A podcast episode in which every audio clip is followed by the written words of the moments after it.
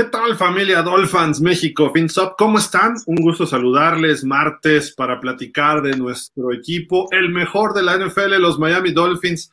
Aunque no nos ha ido bien, pero es el mejor equipo sin duda alguna. Los saludamos por el momento Fernando Ramírez, su servidor Gildardo Figueroa. ¿Cómo están? Muy buenas noches. Fer, ¿cómo estás? ¿Qué dices? Hola Gil, este, Dolphins, amigos de pausa, un gusto como siempre estar aquí con, con ustedes y contigo Gil, obviamente. Este, un poco más tranquilo con lo que se ha logrado en, en la agencia libre hasta el momento, no totalmente convencido, pero bueno, ya se empezaron a mover las fichas y creo que eso es bueno para Miami. Atacó desde el día de ayer la ofensiva, que era importante, falta todavía, pero bueno, vamos a desglosar un poco o un mucho todo eso que ha hecho Miami en estas 24 o 30 horas. Sí, sin duda hay cosas eh, atractivas e interesantes.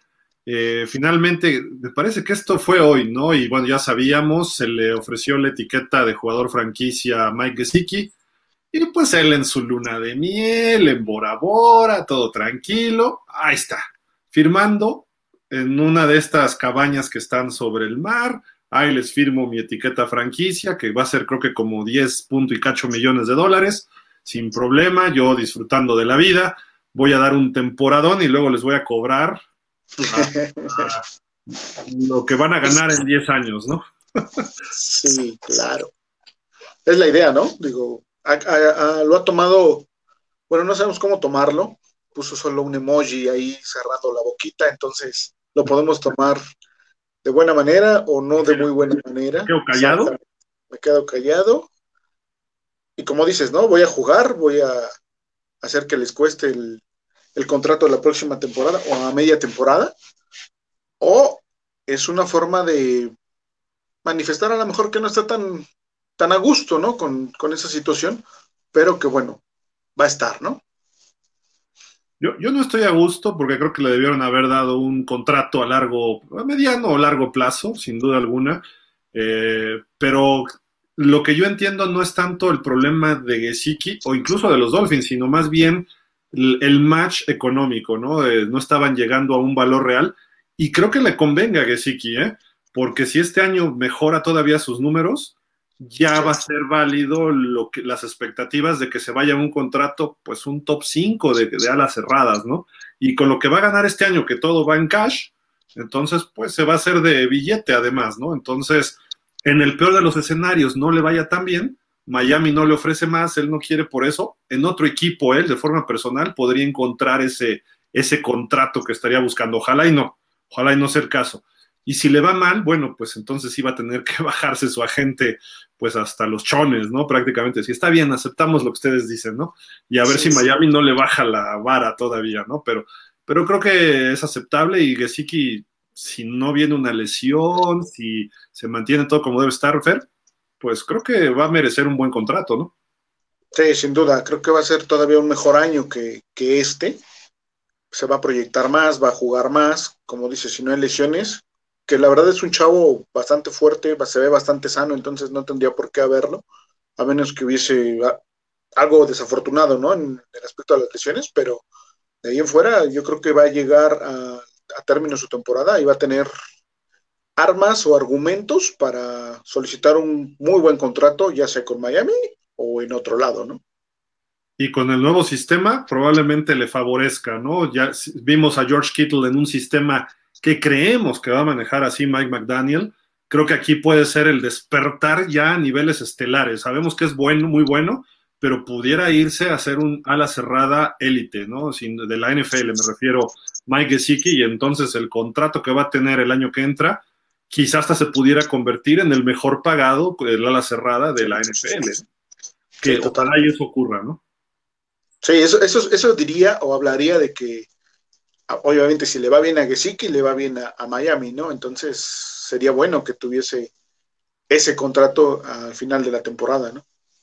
Sin duda, bien, bien por Gesicki y él tiene la sartén por el mango ahorita, ¿eh? eso sí que tengo me queda muy claro y le va a ir bien y ojalá, ojalá esta temporada sea ese despegue que, que toda la NFL diga, ah, caray, y sabíamos que tenía esto, pero nos, nos está confirmándolo, ¿no? A los niveles de Travis Kelsey, de, en su momento de Gronkowski, Zach Ertz, que tuvo buenos años, ahorita Kittle es el otro, Waller, ¿no?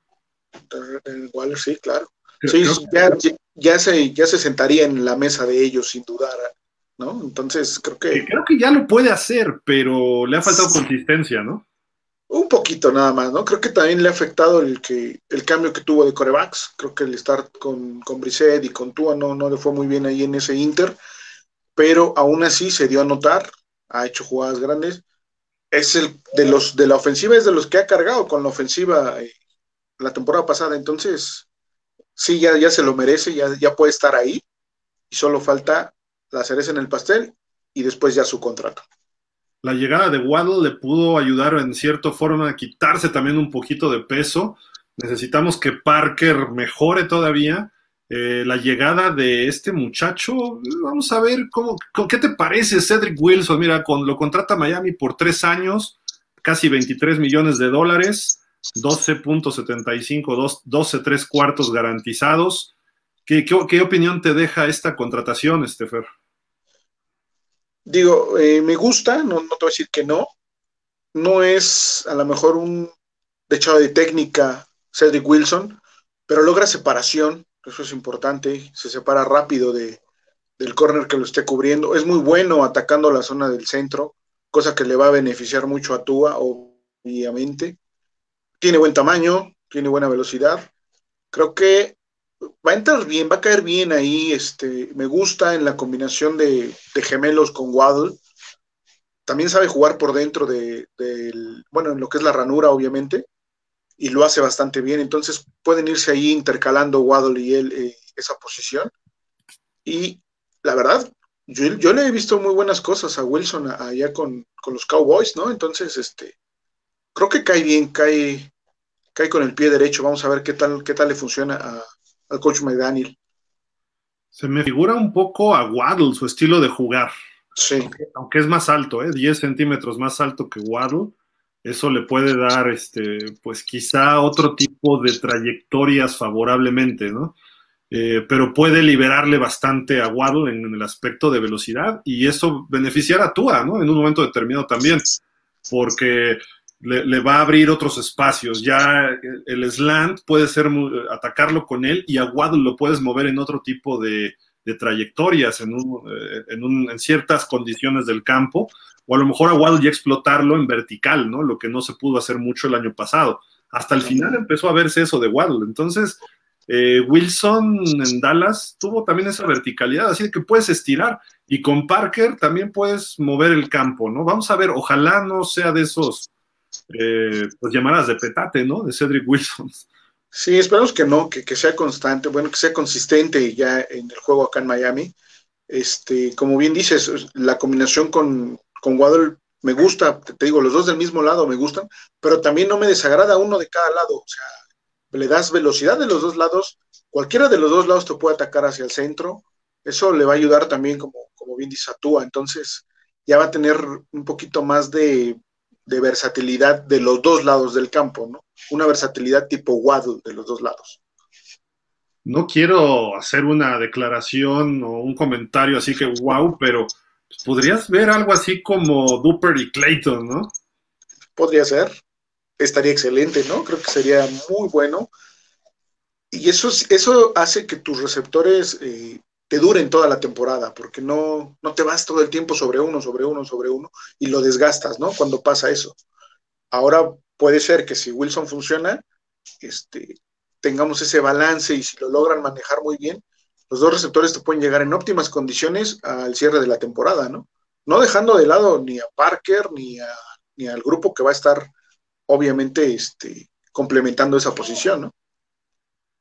Personalmente, y hay, o sea, no, no, quiero sonar negativo, pero a mí me hubiera gustado que Miami hubiera hecho el trade o irse por Amari Cooper. Sí. Amari Cooper es un receptor uno natural, te hace todas las trayectorias posibles. Le salió una ganga, una ganga al equipo de Cleveland. ¿Por qué Miami no lo buscó? Digo, Parker es tu número uno, pero sabemos que Parker ya no da para más. Entonces lo puedes dejar un número dos a Parker, o tres incluso ahí con Waddle, alternarlos. Si hubiera sido por Cooper, que te da una posibilidad, es, de los mejores receptores de la liga cuando está sano. Ese quizás es un problema, que no es sano al 100%, pero todavía está joven, ¿no? Sí, y creo que, como bien dices, ¿no? Con Parker, entre los dos, digo, dos jugadas de cada drive cada uno, este, pues los, los vas ahí campechaneando, van jugando los dos este, la misma posición. Parker. O sea, tampoco sería, si tienes a Cooper y se va Parker, no, no me hubiera causado problemas. también no pasa nada, ¿no? Digo, obviamente mejoras en la posición. Sí, a Mari Cooper eh, es un playmaker, o sea, así de sencillo, ¿no? Parker estuvo a nada de ser un playmaker, pero ya no, ya no va a llegar a ese punto. Entonces, creo que hubiese sido bueno ir por, por Cooper, como bien dices, le salió barato. Es, es, el segundo movimiento que se hace donde Miami no ataca, y me refiero a, a, Russell Wilson, el otro, ¿no? Digo, tampoco estaba lejos de nosotros esa posibilidad. Se pudo haber hecho, no lo hizo tampoco Chris Greer. Ahora no lo hace con Cooper, y bueno, son dos jugadores que hubiesen caído muy bien en el equipo, ¿no? Imagínate a Cooper y a Wilson juntos. No, hombre, no, qué locura. Y Miami tenía con qué ir por Wilson, ¿eh? sin problema. Sí, totalmente. Entonces, esos, esos dos jugadores, mm, ah, como que nos vamos a quedar con esa cosita, ¿no? Ojalá que otra vez, ojalá que Wilson le dé la razón a, a, a Chris Greer, ¿no? Mira quién llegó, el buen Javi, Javier Roldán, ¿cómo estás? ¿Qué dices? Buenas noches. Hola, buenas noches, este, Gil, Dolphins, pues ya listo para hablar un poquito de los Dolphins. Ya platicamos de la firma de la etiqueta franquicia de Gesicki, hablamos de Cedric Wilson, estamos hablando de Cedric Wilson y de los receptores. Eh, ¿Qué te parece, Javi, la firma de este receptor de los Cowboys? Y, y, yo dije personalmente que me hubiera preferido irme por Amari Cooper mil veces, ¿no? Pues no nada más por Amari Cooper, a mí me gusta más todavía Michael Gallo, pero pues habrá que esperar si, si él va a ser el, este, va a ser la función del receptor que tenía en San Francisco, este, con McDaniel. Entonces, igual a lo mejor lo adapta a ese estilo. Yo lo que estoy viendo es, eso, ¿eh? Brandon Ayuk y el otro, ¿cómo se llamaba? Este, Divo Samuel, ¿no? Divo Samuel, ajá. Jalen Waddle y Cedric Wilson los veo del tamaño, el estilo, eh, receptores que hacen muy bien sus cortes rápidos en juego corto, eh, pueden ir largo, pero Amari Cooper es un receptor uno estelar de la NFL, ¿no? Digo yo, y, además le salió gratis prácticamente a Cleveland. Miami no hubiera perdido nada y tendríamos un receptor estelar que creo que no vemos desde Brandon Marshall. No sé si a lo mejor me brinqué alguien, pero no lo sé. Los últimos receptores, se puede decir, destacados en Miami, como receptores número uno, se puede decir que fue Chris Chambers y Brandon Marshall. De ahí en fuera, Miami ha carecido de eso en la posición. Jarvis Landry, pero ah, fue bueno. Curiosamente creo que está libre, ¿no? Y tampoco lo consideraron. Anda libre y sabes qué, lo, está, lo están asociando con Búfalo, eso me preocupa. Me preocupa. No, no, no, estaría mal verlo, ¿eh? En Miami de regreso. O Yuyushu, Juju Smith Schuster, para el estilo que está implantando Mike McDaniel. Sí, sí, creo que sí cabría, ¿no? Creo, que embonaría bastante bien con su verticalidad. Nos hace falta e-, ese receptor, ¿no? Ese receptor vertical. Vamos a ver si, si ya lo tenemos o si vamos a seguir padeciendo de, esa verticalidad en el equipo, ¿no? Porque si no es Parker, Waddle, como bien dice Gil, ¿no? al final de la temporada se empezó a ver más vertical. Vamos a ver si, si ahora ya complementándose con, con este jugador que llega de los Cowboys, pues vamos a ver si, si logramos tener esa verticalidad. Ahora el problema es que se va a ir Wilson, ¿no? A lo mejor con la llegada de Wilson se va el otro Wilson. Ya no tenga cabida en el equipo y Ah, de Albert Wilson, dices. Ajá, entonces. ¿Esa gente libre? Que yo, no, creo que no, ¿eh? creo que él sí tiene contrato. Lo que pasa es que ya está más veterano también Albert Wilson, ¿no? y tampoco pierdes mm, mucho, ¿no? Creo que creo que sí está mejor este Cedric Wilson que, que Albert Wilson, obviamente, ¿no? Lo único que no me gusta, lo único que no, me gusta es que el mal necesario va a seguir siendo tu receptor número uno. Parece ser que ese mal necesario va a seguir siendo tu receptor número uno. ¿Yo? Entonces. Yo soy el de quién o el de quién dices, De Devonte Parker. Por lo que está haciendo ah. Miami, Devonte Parker va a seguir siendo el número uno y y eso esperando que por lo menos juegue más de ocho partidos. Pero Javi, todavía hay dos receptores por ahí interesantes que pueden ser número uno en Miami, ¿eh? de agentes libres. Uno de ellos es Allen Robinson, que dijo desde el año pasado que quería jugar en Miami, quizá para Flores. No sé cómo haya cambiado las cosas en un año, pero él dijo, fue uno de los que dijo que le gustaría jugar en Miami. Ojalá y sí, porque yo con Devonte Parker y con Preston Lesiones Williams, no. Oye, por cierto, ahí, está, ahí está. Hoy, fue hoy, ¿verdad? Que lo firman. Sí. Un año, dos milloncitos de dólares, más o menos lo que ganamos en una semana aquí en pausa, ¿no? Y en Dolphins.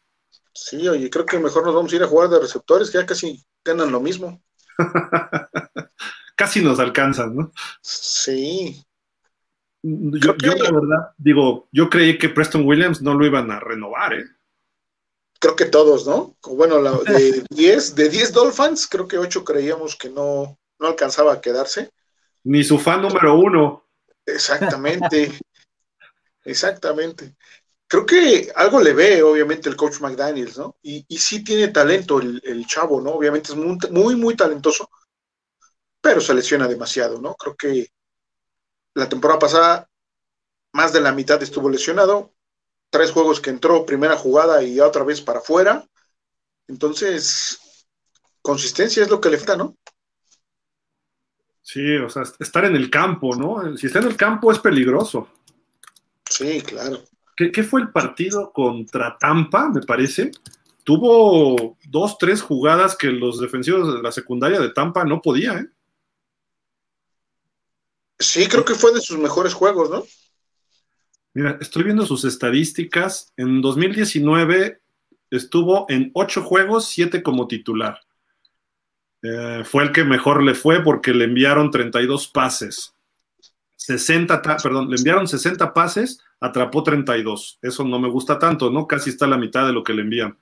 Eh, mismo número de juegos, 8, 7 como titular en el 20, 35 pases, 18 recepciones, 4 touchdowns, tuvo 3 en su primer año.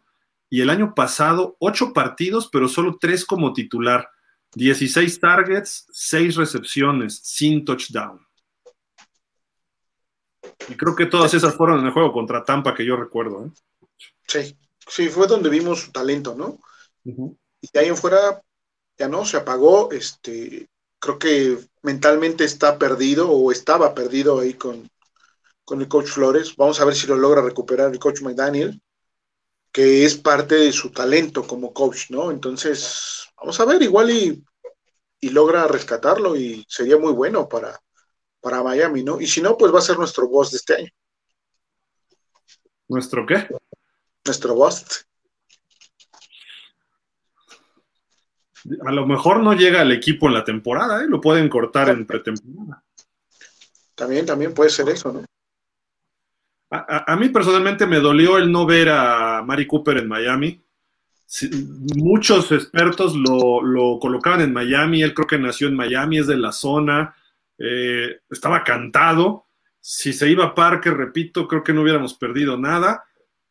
Y hacer la combinación con Jalen Waddle y con Gesicki me hubiera gustado. Y ya después le metes a Wilson o le metes o dejas a Preston Williams hubieras tenido a Parker todavía en contrato, aunque hubiera sido caro para un receptor 2 o 3, pero a final de cuentas lo hubieras podido lidiar en un momento determinado.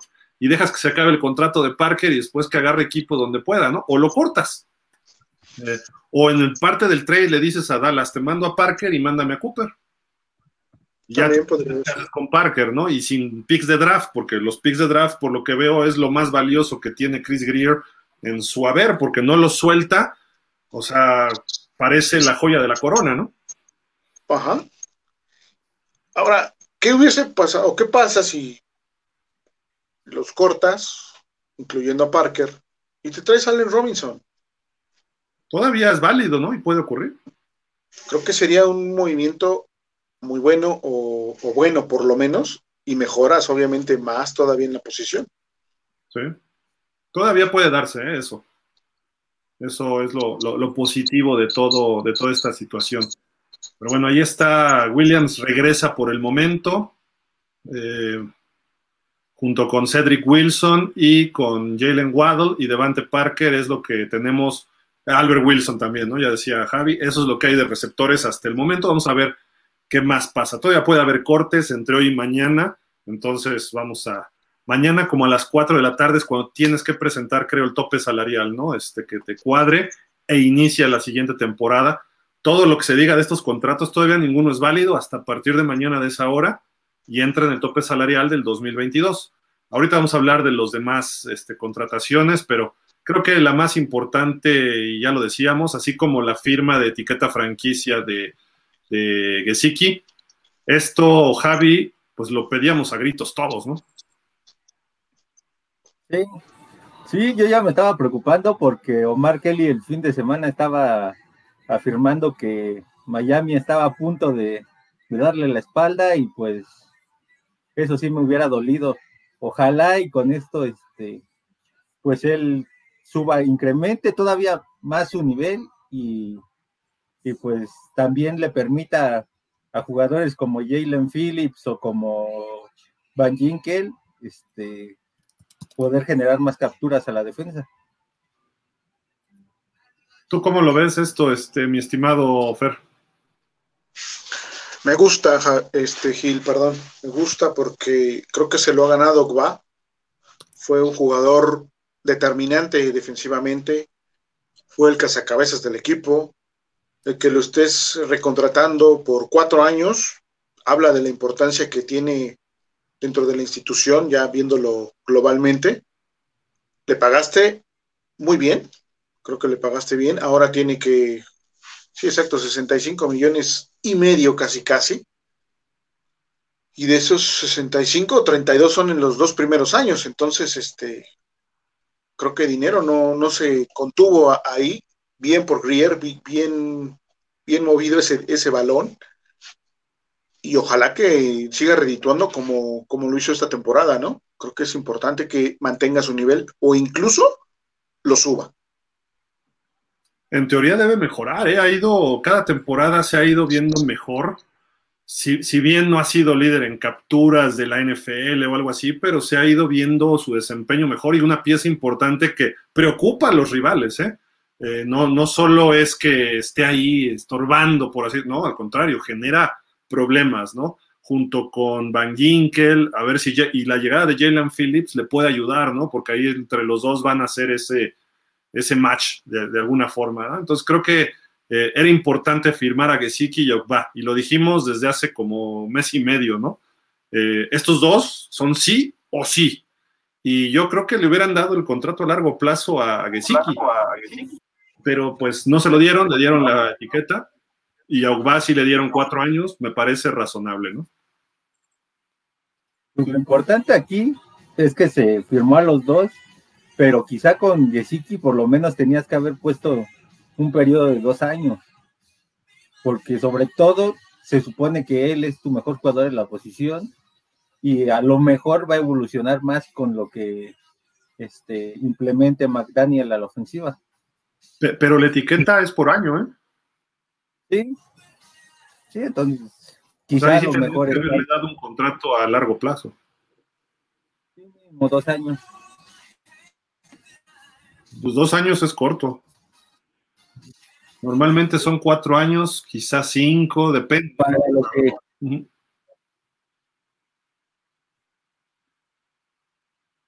Hola, hola creo que va a depender mucho de, cómo, cómo responda Gesicki este año, ¿no? lo que comentábamos al principio, o sea, si tiene un muy buen año, le vas a tener que pagar, o sea, y no vas a poder, es un jugador que no va a permitir que lo vuelvas a etiquetar como jugador franquicia. Creo que ya se lo va a tener ganado, y así como ahorita a lo mejor está quedándose callado y diciendo, ok, va, en un año va, a poder exigir, ¿sabes qué? O sea, ya me aguanté el año, este año pagado, en este año ya me lo gané, creo que me tienes que pagar, ¿no? Entonces, creo que el año que viene va a ser fundamental para Gesicki. Sí, va a ser como la película de Jerry Maguire, ¿no? Show me the money el año que entra, si es, si es que todo le sale bien a Gesicki, ¿no? En ese, en ese aspecto.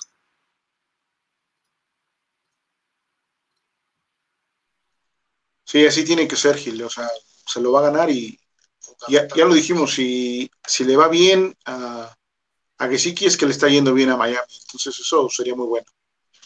Y ahora, a Ugba, ¿qué le podemos exigir con ese contrato? Eh, podría ser, obviamente, arriba de 10 sacks, ¿no? Por lo menos. Y este, quizás hasta más, ¿eh? A lo mejor hasta unas 13 sacks. 13, ¿no? Creo que iría, yo creo que el, el punto a alcanzar serían 13 capturas. Digo, yo no soy quien para exigirle, ¿verdad? Pero, este, pero digo, pensar en lo que pudiera alcanzar, ¿no? Y eso sí sería un objetivo de 13 sacks, creo que es muy razonable para alguien que le estás dando sesenta y tantos millones de dólares en cuatro temporadas, que si vemos que en promedio que es como pues, más de 15, ¿no? Entonces, pues, ojalá, ojalá Yogba tenga esa temporada también de, de despegue. Creo que hace un año tuvo a ver, déjame ver, aquí tengo sus estadísticas, déjame ver. En Miami lleva dos años, tuvo sacks nueve y nueve. Lleva dos temporadas de nueve sacks. Mira, si tiene doce este año, es aceptable, ¿no? Sí, sin duda, debe de mejorarlo, como dices, ¿no? Este, no creo que le afecte tanto el cambio del head coach, tiene al mismo coordinador, ya lo conoce, sus compañeros al parecer van a ser los mismos en esa frontal. llegará tal vez uno o dos más. No creo que alguien más se llegue ahí a, la defensiva. Entonces. ¿Pero a quiénes vemos en la frontal?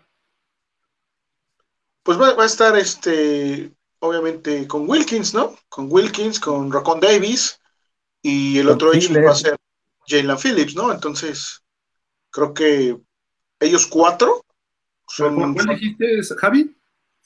Sealer. ¿Zach Sealer? Ese cuate está muy menospreciado, ¿eh? Sí. Cuando juega.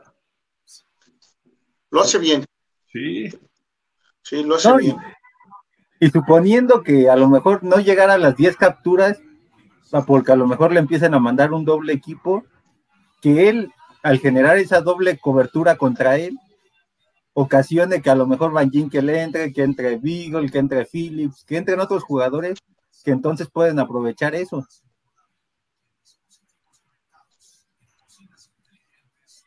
Y además en su segundo año Jalen Phillips debe dar un brinco también considerable. Entonces se puede ver una eh, defensiva dominante ¿no? en los frontales. Wilkins todavía ha sido bueno, pero necesito verle algo más, ¿no?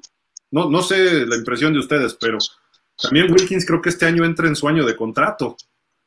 Sí. Entonces tiene que mejorar considerablemente si quiere ganar bien, ¿no? Sí, exacto. Si quiere cobrar lo que él quiera, tiene que potenciar su, su talento, ¿no? No lo ha hecho mal, lo ha hecho bien, se ha acomodado con Racon Davis pero sí necesitamos un poquito más de, ese líder que tenemos en esa frontal, ¿no? El, amigo de todo el equipo, aparte de todo, es buen líder, entonces debe de potenciar todo eso y podría conseguir un muy buen contrato el próximo año, obviamente, pero ahorita debe de aplicarse. Creo que lo mejor que hemos visto de Wilkins, digo, no es mal defensivo, pero lo hemos visto como a la cerrada o como fullback en zona de gol, este Javi. Yo quiero verlo haciendo más tacleadas, cerrando el centro, capturando corebacks, tacleadas detrás de la línea. No te pido un Aaron Donald, pero te pido un Damu Konsu. te pido un este, jugador de ese tipo, ¿no? Y creo que todavía no lo hemos visto de Wilkins.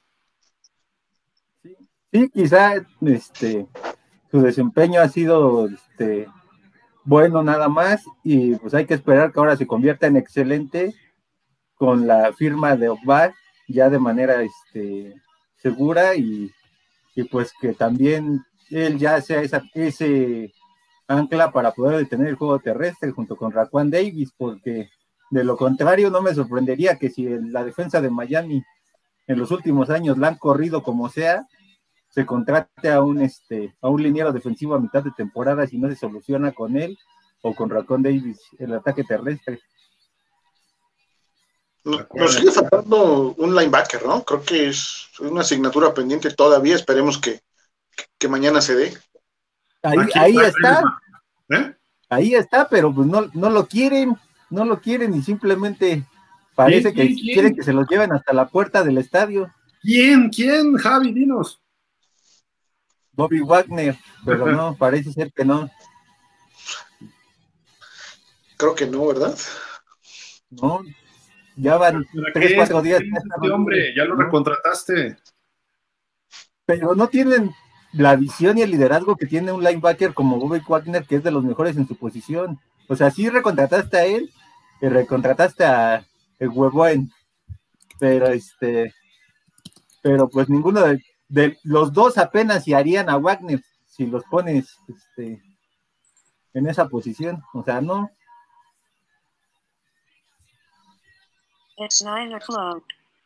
De plano así, mira, sale muy barato el Landon Roberts, un año 3.25 millones de dólares.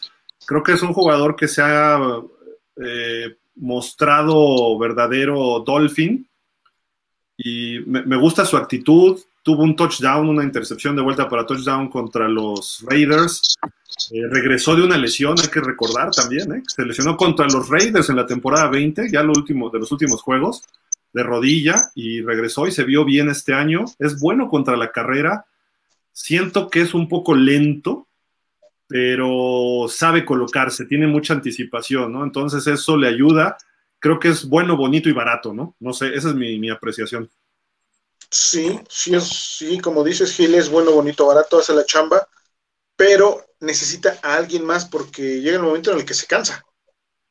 Ya cuando se cansa, entonces empieza a cometer algunos errores o lo tienes que sacar y se genera un hueco ya ahí natural en, la parte de los linebackers en la defensiva, ¿no? Entonces yo creo que si llegase un linebacker más bueno contra la carrera, de bueno a excelente, porque tienes el dinero para traerte un muy buen linebacker, creo que eso apuntalaría fenomenal la defensiva. Ya, ya no te pido más, solo te pido un linebacker, de verdad. Y mira, a la defensa ya no le inviertas esta temporada, hasta la que sigue o en el draft.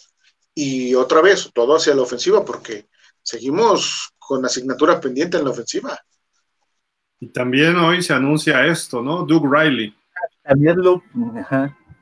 Sí, también. Un año, tres milloncitos. Otro bueno, bonito y barato. Creo que él ha crecido mucho en este último año. Sí pero ay, tengo que verle más, ¿no? Para Miami necesitamos linebackers. Jerome Baker lo siento muy solo. Desde que se fue Banón, lo siento muy solitario, ¿no? Ahí en la posición. Sí, creo que ese es el problema, Gil. Ese es el problema, Gil, este, porque si vuelves a firmar a Landon Roberts, a Doug Bailey y, a Weboen, pero de cierta manera no. de cierta manera no tienes ese respaldo. Todavía no lo anuncian, ¿no sí? No, sí, ya, ya está firmado. ¿Ya? Ah, ok. Este, Fue el último hace unas horas. Pero no tienes ese respaldo de un líder, como lo dijo Fer de Banoy, que te que les dé ese colchón, esa visión de decir, pues vamos a hacer esto y nos vamos a encargar de cubrir cada quien nuestros huecos, nuestras zonas, y no lo hay. Entonces, puedes tenerlos porque te salgan, este, como dices, bien bonitos y baratos, pero si no son tan funcionales al momento de cubrir sus asignaciones de paso de carrera, pues ¿de qué te sirve tener tres si a lo mejor con Bobby Wagner cubres las funciones de los tres? ¿Cuánto se ah, saben de la cantidad de huevón? Mm, te digo. Fíjate, Doug Riley, tres. Eh, el Landon Roberts, otros tres, van seis. Y a lo mejor firmaste por otros tres a huevo, entonces tienes tres linebackers por 10 milloncitos, más menos. A lo mejor eso te cobra Wagner, o a lo mejor un poquito más todavía. Yo siento que a Duke Riley lo contrataron ahorita por si no logran traer a alguien más. Creo yo que es así como que tu, tu paracaídas o tu colchón en el que vas a caer si no llega esa contratación que está buscando Chris Greer. Hoy, hoy en la tarde declaró que tiene esa asignatura pendiente, traer un linebacker de peso, entonces si llega, qué bueno, pero si no llega, creo que por eso está Riley, ¿no? Para, para cubrir de cierta forma o con, penetrándose todos, a lo mejor cubrir ese hueco que, que tienes todavía en la defensiva, ¿no? Ya este, fue por 2 millones y 800 mil dólares garantizados. De esos 2 millones, 800 mil dólares garantizados. Pues regalado, ¿no? Sí, 3, 6, 8 millones. sí, 8 o 9 millones entre los tres. Yo personalmente traería o a Banderesh o a Wagner, y, es más, yo sé que se lesiona mucho Banderesh, pero es más joven todavía. Y Banderesh te, corre muy rápido, tiene una presencia contra el juego terrestre, a lo mejor no es muy bueno contra el pase, a veces pone buenos leads, pero eso lo hace Baker, entonces necesitas ahí una presencia en el centro para que ya no nos corran. Y entre Wagner y Banderesh, cualquiera de esos dos te los tomo, quizá el más barato y pudiera ser Banderesh y además en teoría te va a durar más, aunque hace un año decían que ya se acababa su carrera. Pero bueno, vamos a ver qué, pasa, ¿no? En ese aspecto. Y tú me decías, este, Fer, que dijo Chris Greer que todavía le falta un linebacker, ¿no? Sí, es correcto. Él comentó que incluso hoy lo declaró que tiene esa asignatura pendiente, que quiere un linebacker más, quiere un linebacker que haga bien las cosas, que sea de peso. Entonces, vamos a esperar a ver qué, qué se logra de aquí a mañana, ¿no? Esperemos que sea alguno de estos, el que dice Javi Bobby Wagner. Todavía le queda algo de cuerda. Sí. tuvo un temporadón con Seattle, ¿eh? Y creo que nos pudiera dar dos, tres añitos más, ¿no? Quizá dos a buen nivel y el tercero todavía. Y sobre todo, más, más que lo que produzca, la presencia y el liderazgo. Que Jerome Baker ahí sí ha quedado a deber, ¿eh? Ha tenido chispazos, pero yo quiero ver un linebacker que diga, tú te pones aquí, tú allá, y esto va a ser así. Y no lo tenemos, no lo hemos tenido. Le falta, ¿no? Creo que le falta esa, experiencia para lograr ser ese, ese linebacker. A eso se refería, creo que Javi, con, traer, un linebacker que sepa en qué momento y con quién es lo que debes hacer dentro del campo, ¿no? Entonces, ojalá que sí llegue ese linebacker o que dé el salto Baker, ¿no? Y que esa temporada nos sorprenda y se vuelva ese linebacker que, que maneje esa unidad muy bien como cuando estaba Banoy, ¿no? Pues, pues sí, ahí están los, las recontrataciones. La nueva es Same Huevo en este otro linebacker. Y los, jugadores que llegan de fuera, eh, tenemos, parecemos ya sucursal, otra vez, como muchos años, la sucursal de los Cowboys. ¿no? Llega este hombre, el guardia Connor Williams, que no ha tenido muy buena crítica en Dallas, pero eh, firma por dos años, 14 milloncitos, siete y medio garantizados, o sea, un poquito más de la mitad está garantizado. Obviamente para nosotros es una mejora, ¿no? No sé si a la larga sea mejor Connor Williams de lo que puede ser Solomon Kindley o lo que puede ser Robert Hunt, no lo sé. Yo creo que ellos tienen más potencial que Connor Williams. Pero Connor Williams ha estado con jugadores, con linieros muy importantes en Dallas, muy buenos, y esa experiencia puede aportar en este grupo, ¿no? No, sé qué opinan ustedes. Eh, y aparte el sistema que va a utilizar de bloqueo de zona eh, Mike McDaniel, bueno, eso es lo que todos creemos, todavía no está definido. Creo que eso le puede beneficiar a este jugador, que en el 1-1 no era muy bueno, pero en bloqueo de zona le puede beneficiar y ya ahorita vamos a ver qué corredores se pueden ver, ¿no? Pero eh, creo que puede, puede mejorar considerablemente Connor Williams, ¿no? Sí, sí, sin duda. Este, creo que va a mejorar. Creo que el que va a estar ahí sobrando es Austin Jackson. Creo que ya no va a caber en el equipo. O sea, ¿tú dices del equipo completamente? Yo creo que sí, Gil. Yo creo que, que sí. Noticia bomba, declaración. Anótenla ahí porque creo que sí, ya lo vamos a tener que, tristemente lo vamos a tener que dejar. No. Sí, es que es su posición natural, Gil, ahorita, entonces creo que no, no, no creo que se lo quede detrás de. Entonces, vamos a esperar una semana más. Va, va, a su tercer año, ¿no? Austin Jackson. Sí, pero, pero, o sea, Austin Jackson se vio pésimo esta temporada. Entonces, digo, este chico sí tiene, tiene muchos, este, bueno, fue el más castigado, obviamente, ¿no? Pero su trabajo en la línea, básicamente para la situación de carrera, es muy bueno. Es muy bueno, no permitió tantas capturas, permitió la mitad de lo que permitió Austin Jackson. Entonces eso habla de que, de cierta forma, es constante, porque no ha faltado muchos juegos en, las temporadas, en las cuatro temporadas que ha estado con los Cowboys. Entonces eso creo que habla bien de él, aunque sí no tuvo muy buena crítica, pero bueno, el trabajo por tierra creo que por eso lo está llevando el coach McDaniels. McDaniel, perdón. ¿Cómo anda? Déjame ver. Fíjate que no había visto sus números. Sí. No, no. Llegó en 2018 a Dallas. 13 como titular, digo, 10 como titular de 13, en el 19, 11, 11, 11 titular, 11 juegos, en el 20 igual, 16, 16, jugó todo el 20. Y jugando como guardia izquierdo, y en el 21 lo movieron, creo que de los dos lados, 17 juegos, 14 como titular. No está mal, no está mal su desempeño. capturas, no tan alto, no, no, tuvo muchas capturas. O sea, su, detalle es los castigos. Sí, tuvo 11 holdings en la temporada 2021. 11 holdings. Uf. De atrásito de los Team Jackson. Ajá, o sea, ahí estamos. ahí, ahí nos vamos, ¿no? La diferencia, obviamente, es este, la cantidad de capturas. Oye, pero los años anteriores, cinco holdings, dos holdings, tres holdings. O sea, tuvo 10 holdings en tres temporadas. Y en el 2021 tuvo 11. ¡Pum! Algo le pasó el año, el año anterior, ¿no? Con Dallas. Sí, pudo ser que cambiaron algo del sistema. La verdad no, no estamos tan empapados de lo que es el sistema de, de bloqueo ahí de los Cowboys, pero bueno, el talento lo tiene a lo mejor es un problema de concentración, igual el cambio le viene bien, un coach nuevo también le puede caer muy bien, entonces, ojalá que juegue como jugó sus dos primeros años. De hecho, nuestro coordinador ofensivo era coach de línea, ¿no? Anteriormente. Frank, ¿cómo se llama? Este, siempre se me olvida. Winter, no. ¿Cómo? Frank Smith.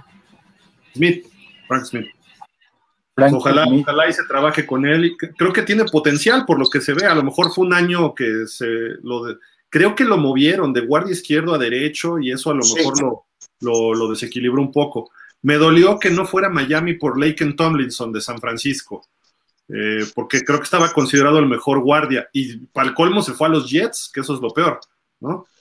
Entonces, pero bueno, no importa tanto. Y luego se buscaba Ryan Jens en el centro, pero no lo soltó Tampa, ¿no? Y, quizás estaban planeando el regreso de Brady, quieren proteger a Brady, aunque sí perdieron a Alex Capa, que se fue a Cincinnati. Entonces, otra posibilidad para Miami, ¿no? Que también, dice, se fue. Eh, que repito, ¿eh? Y ahí les va. Yo creo que Miami tiene mucho talento en su línea ofensiva, pero está muy joven, muy mal coachado y están inexpertos. Entonces, si pones otro, necesitamos otro liniero, si es, ahorita vamos a ver los que quedan disponibles, pero puede ser Teron Armstead o puede ser Dwayne Brown, que están muy viejitos, ya creo yo, para ser linieros, ya están pegándole al treintón. Entonces, ahí hay que ver, ¿no? Tampoco es que Teron Armstead tenga sus mejores años por delante, ¿eh? No, no, pero creo que son dos jugadores, tanto Dwayne Brown como Teron Armstead, son dos jugadores que te pueden dar ese, ese plus como el jugador de experiencia, no para estar todo el tiempo dentro del campo, pero sí en, en jugadas situacionales, perdón, y que con esa experiencia haga crecer también al grupo, ¿no? Que es lo que le hace falta al grupo, porque es un grupo joven, obviamente, ¿no? Entonces, creo que son dos jugadores, cualquiera de los dos podría llegar a encajar bien ayudando a los jóvenes a desarrollarse, ¿no? Pero también Teron Armstead, pues si lo traes, no es nada más para ciertos momentos, va a ser titular y te va a cobrar para ser titular, ¿no? O sea, no. De acuerdo. Eh, de acuerdo. Te lo tienes que meter sí o sí hasta lo que te dé, ¿no? Sí, sí, lo vas a poner a jugar, pero va a llegar el momento que, como bien dices, por la edad, necesitas ese recambio. En algún punto del partido necesitas tomar aire y ahí es donde van a entrar los demás. Se recuperará él eventualmente, volverá a regresar. Pero ese intercambio es lo que le va a dar a los linieros jóvenes la experiencia para lograr consolidar una línea ofensiva interesante con Miami. Creo yo, ¿eh? Sí, quizás ese sea el punto de ruptura para que hagas lo que no estás haciendo con tú, meterle presión a tus jugadores novatos en la línea.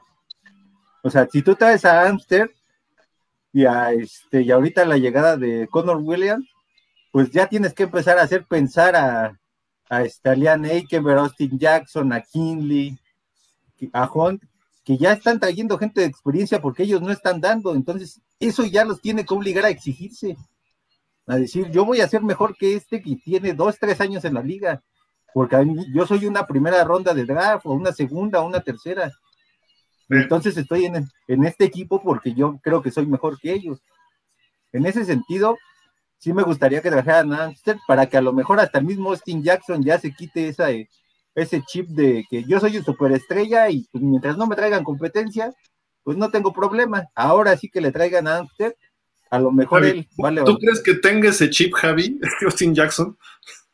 Yo creo que sí se quedó con ese chip desde el colegial porque simplemente, porque simplemente no, no levanta, no ha levantado, siendo que se supone él iba a ser quien mayor protección le debía dar a Tua. Ser una primera ronda, ¿no? Obviamente. Pero yo no creo que traiga ese chip ya ahorita, ¿eh? ni, el año pasado, ¿eh? que lo movieron a guardia, de tackle a guardia. Yo creo que ahí ya se dio cuenta de que no estaba pudiendo. Y luego de guardia le va del nabo, peor, ¿no? Entonces ahorita ese chip, pues necesita un chip maestra o maestro, no sé, chino, japonés, de donde sea, que le cambien ese chip, porque eh, si está pensando eso, Javi, de verdad que está perdido en el mundo, ¿no? Y su agente que no le dice, ponte las pilas, porque eh, tú no eres una primera ronda, no has jugado a ese nivel ni de foul.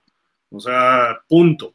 Eres, hasta ahorita es un bust, igual que no hay Binogini. Ellos, ellos dos están saliendo un fracaso tremendo y eso le va a costar a Greer. Si los dos se van del equipo en este año o el que sigue, eso le va a pegar a Greer, pero donde no. Porque... Yo ya lo saqué. Yo ya lo saqué, yo ya lo dejo fuera Austin Jackson. Ya lo mataste. Pues la salvación de Noah sería que se convirtiera en el nuevo Jaquín Grant, que por lo menos te regrese patada. Sería la única. Pero, pero no, agarras una primera ronda para regresar patadas. No, este. no la agarras, pero curiosamente a estas alturas, así como está jugando Justin Coleman, Nick Needham, los otros este, esquineros que, forman el roster, este, además de Howard y de Byron Jones, este, pues es para lo que le está alcanzando, porque a nivel de esquinero, esta temporada no le sirvió el haber ido a entrenar con Steven Howard. Ya, hay que ver si Sam Madison y Patrick Surtain pueden sacarle ese jugo a Noah Binogini, ¿no? Eso creo que va a ser importante, enseñarle los fundamentos que muchas veces, y yo lo he visto repetidas veces, los grandes jugadores o los estrellas no son muy buenos coaches, porque para ellos es fácil, no saben luego los fundamentos, no saben cómo atacar, cómo, cómo mejorar los fundamentos, porque para ellos era natural. Lo aprendieron de chavitos y así se fueron hasta la NFL. Quizá dos, tres detallitos les enseñaron, pero no saben luego enseñar. Esperemos que Sam Madison y Patrick Sortain, Sortain creo que le ha ido bien de coach de high school. Entonces a lo mejor sí es más detallista en ese aspecto. Sam Madison es más bla, bla, bla, ¿no? Estuvo en Kansas, espero que le haya aprendido Andy Reid y Steve Spagnuolo, que eso lo pueda transmitir ahora acá en Miami, pero... Eh, y tampoco era el mejor corner desde mi punto de vista Sam Madison, ¿eh? tenía mucha anticipación, pero eh, no reaccionaba rápido, no se movía muy rápido, era muy parlanchín. Sortain era calladito y era más eficiente, a mi gusto. Pero no, no, es que fuera malo Madison, pero es, es como ahorita. Xavier Howard habla mucho, pero él sí cumple. Y Byron Jones calladito y tampoco está cumpliendo su contrato Byron Jones a lo que esperábamos, ¿no? Pues no, creo que le falta un poco más, ¿no? Creo que tiene que dar ese estirón. El hecho de que lo estén buscando más a él que, bueno, al receptor que cubre él que al que cubre Howard, pues tampoco le ayuda mucho, pero eso le debería de servir para mejorar sus números, ¿no? Pero gana más que Howard, ese era el problema, ¿no? Sí, exacto. Y, con justa razón Howard eh, se inconforma. ¿no? Lo comentábamos fuera del aire. O sea, todavía falta resolver esa situación con Howard. Todavía está pendiente ese asunto. Todavía no se cierra la situación de Howard. La novela de Howard todavía está ahí en el radar. ¿Sabes qué haría yo hoy? Corto a Byron Jones y me traigo a Stephon Gilmore que está libre. Pues sí, también, o sea, yo me Howard. Le digo, te ofrezco tanto, ¿vienes? Sí, órale, toma. Y pum, cortas a Byron Jones. Yo creo que, que, en este punto, creo que el que podrían cortar a lo mejor sería Howard y quedarse con Jones. Eh, eso es lo que no me gustaría. Exactamente. Creo que Howard es mejor que Gilmore, por ejemplo, y que Jones. Sí, claro, sin duda. Pero eh, la edad, de la situación ya con Howard un poco tirante, entonces eso podría derivar en que lo, corte, ¿no? En determinado momento que se llegase a dar algún problema, ¿no? Jones está recién operado, va a estar oh, dos meses, dos meses. ¿Perdón? ¿Fue tobillo? Eh, sí, su tobillo. tobillo. Todo está bien, entonces en mes y medio, dos meses, se supone que va a estar bien, ¿no? Javi, ¿te acuerdas lo que decíamos hace un año de Xavier Howard y quién vino a rescatar la situación en gran medida? Sí, pues ahora ojalá y lo, lo conviertan un poquito en asesor porque que le digan ¿qué, qué le diste porque la verdad este, supiste calmar muy bien las aguas, entonces... Que le hablen a Pittsburgh, ah, no, pero no le pueden hablar a Brian Flores, ¿no? Exacto. curiosamente, ¿no? Pero ojalá y, y, este, pues por él mismo le caiga el 20 y diga, pues me quedo aquí porque aquí ya soy un buen jugador, ya a lo, mejor soy el mejor jugador de la defensa en estos momentos, y pues quiero ser ese líder. Entonces, ojalá ya a él le interese ser ese líder y decir, ya me voy a olvidar de tanto capricho, porque el nivel lo tengo. Entonces, lo único que no me está funcionando es la cabeza. Javi, pero ponte en el lugar de Howard. Eres el único jugador del equipo Pro Bowl dos años seguidos. Y el corner del otro lado gana más que tú. Doble toin. Entonces dices, mm, ¿cómo? ¿No? Digo, él sabe que le quedan pocos años, tiene que capitalizarlos. Y digo, estando en el lugar de Howard, suena un poco lógico lo que, lo que le está brincando ahí en la cabeza, como dice Gil. Pues, pero es que entonces, si quieres eso, pues entonces te vas de Miami te vas a un equipo como Kansas City, te vas a un equipo como Rams, como San Francisco, como alguien que si se supone que lo que quieres es que eres el mejor, pues ¿qué sigue después de ser el mejor de tu equipo? Pues buscar un campeonato. Y entonces él debería hacer esa su mentalidad. Si ya estoy siendo el mejor y no me, no me valoran, pues me voy a un equipo que me dé, eh, aparte de dinero, me dé un campeonato o me deje contender con un campeonato. Podría ser. Imagínatelo en Indianápolis, que aplique un Bontey Davis ahí. ¿También? No, bueno. Esperemos que no se ponga loco Xavier Howard este año.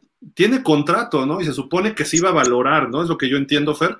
Eh, este año lo que hizo, productividad y a ver si había algún ajuste. Pero en realidad está bajo contrato. Ya si él no se presenta y empieza a hacer sus dramas, a lo mejor puede ser un trade de media temporada, ¿no? Para Miami, ya que se vaya Xavier Howard. Pero tienes que tener alguien de reserva y se supone que tienes un pick de primera ronda como Noah Vinogini y traes a Sam Madison y a Patrick Surtain, deben ellos ponerle las pilas a, a Noah ¿no? Y Nick Needham creo que lo hace bien. Eh, Coleman, pues, se ha visto bien. Vamos a ver, pero a lo mejor todos se ven bien porque está Xavier Howard, ¿no? como cierra un lado del campo, los demás pueden lucir el resto del campo. Yo no me preocupo del otro lado como un tercer corner y mejor me cargo del otro, o safeties también. Y a lo mejor esa, esa eh, calidad que tiene como corner en cobertura Xavier Howard permite que Jevon Holland pueda estar blitzeando junto con Brandon Jones. Sin duda. Porque si no tendrías que tener a tus safeties atrás. Sí, sin duda. O sea, el que tengas a ellos dos te da ese plus, ¿no? De poder blitzear con, con los safeties, ¿no? Ahora, Nisham. ¿Con quién sí, sí. Y ah,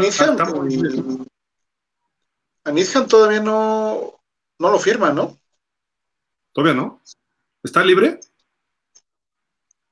Ups. Sí. Ups.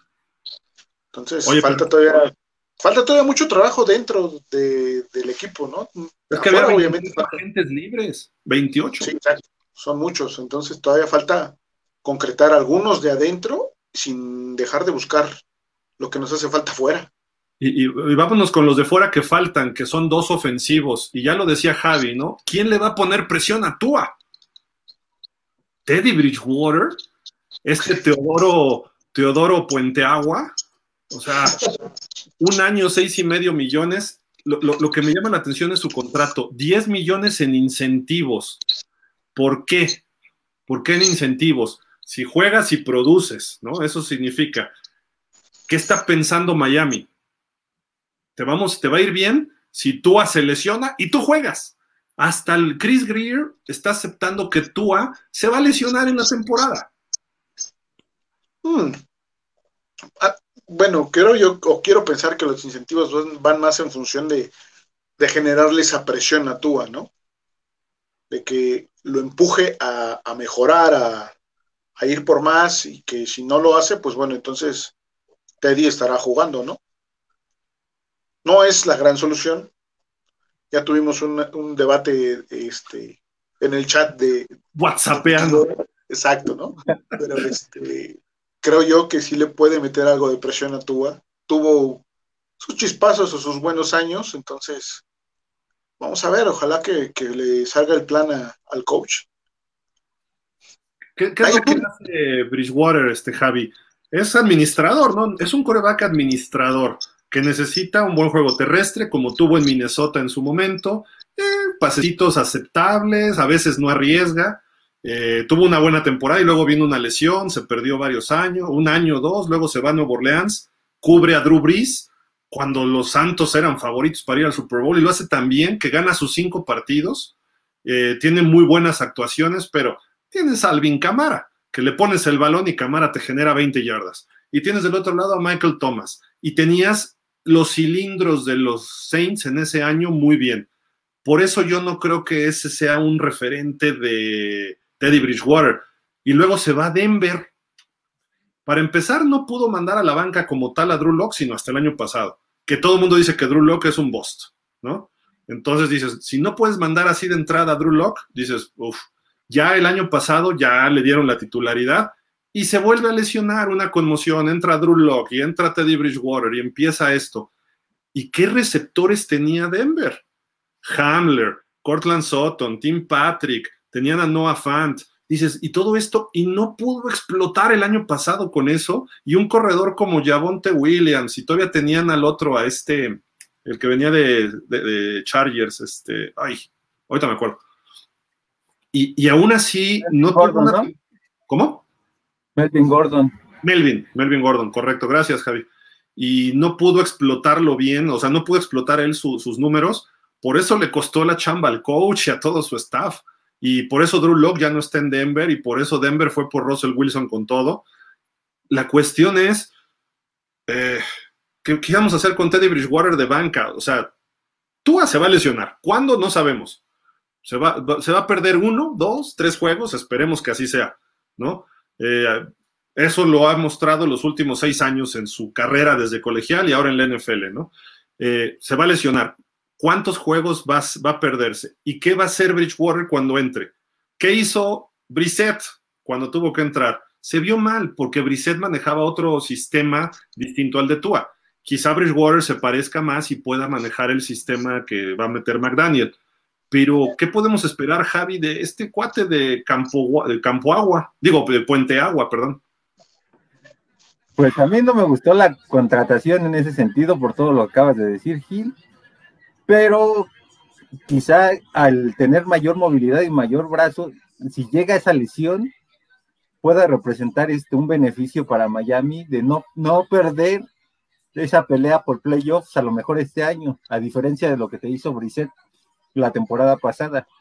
Pero a mí me hubiera gustado más que trajeras a alguien de San Francisco, a Mariota, al mismo Rosen, a alguien que ya sepas que le va a meter esa presión. A lo mejor alguien que ya le pueda meter presión. Y te, menciono a Rosen, porque de cierta manera Rosen es el fantasma de Tua.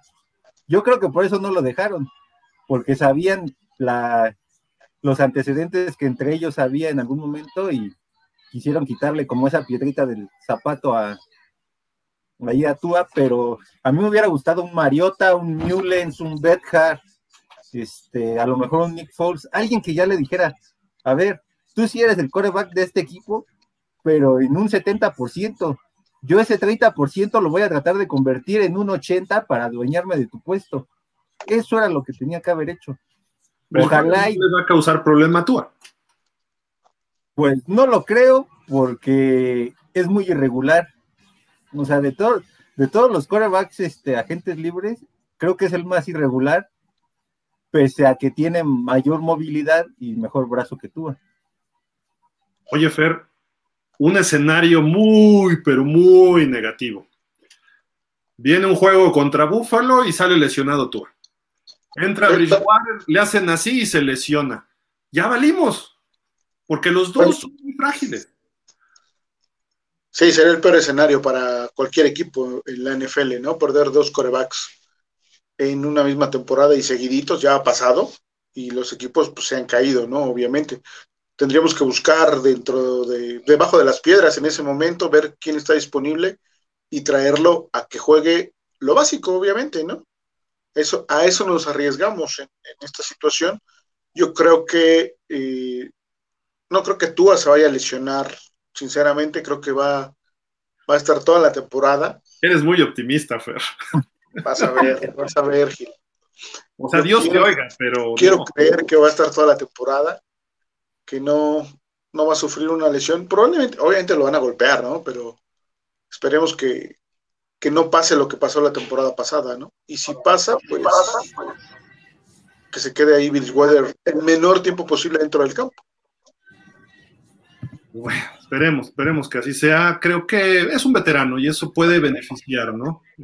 tiene calidad para poder sacar un juego o dos, ahí si es necesario. Eh, puede aportarle algo a Tua, sin duda. Eh, pintaba muy bien su carrera y pues obviamente ya quedó como un backup. Personalmente yo proyectando unos 3, 4 años a futuro veo a Tua en, el, en la calidad de Bridgewater, un coreback reserva en la NFL no precisamente en Miami, pero pudiera ser algo así lo que le pase a Tua. Son de esos corebacks que tienen potencial, pero por X, Y o Z razones, mal cocheo, un sistema que no le favorece, dos, tres lesiones por ahí y se cambia todo la, carrera, ¿no? Eh, y aparte, no son los más talentosos, o sea, de entrada. Eh, espero que Tua se mantenga sano y eso nos va a dar mejores posibilidades a los Dolphins. Eh, y si se va, que se mantenga, si se pierde juegos, que Bridgewater cuando entre pueda mantener ese nivel, que creo que sí lo puede hacer. Pero yo sí hubiera preferido un Mariota, que te iba a salir más caro. Eh, ¿Por qué no buscar a un Garner Minshew, que no sé si esté libre, creo que está bajo contrato con Philly, pero le dices, oye, un trade por una sexta, séptima ronda, que ese cuate se la va a rifar, es un Fitzpatrick más joven eh, y te puede manejar cualquier sistema, es inteligente. Eh, no sé, algo así hubiera yo buscado detrás de Tua. Lo que pasa es que a mi gusto, y yo sé que muchos se van a echar en contra, pero Chris Greer está cubriendo su trasero. ¿Por qué? Porque sabe que si ponía a Minshu, Minshu podía mandar a la banca Tua. Mariota puede mandar a la banca Tua. Teddy Bridgewater no, no tiene esa posibilidad. Así como el año pasado Brissett tampoco tenía la posibilidad de mandar a Tua a la banca. Entonces, eso creo que estas contrataciones son como para mira, este cuate maneja el mismo sistema y, Tua va a seguir siendo Tua.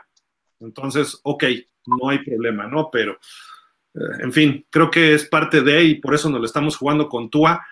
Y no saben cómo estoy fúrico, furioso, que ya el viernes pasado finalmente ya no está acusado de nada penalmente el señor de Sean Watson. Y ahora Stephen Ross, ni sus luces. Cuando el año pasado, cuando estaba acusado, entonces sí le interesaba, pero hoy no. Y me refiero a Deshaun Watson.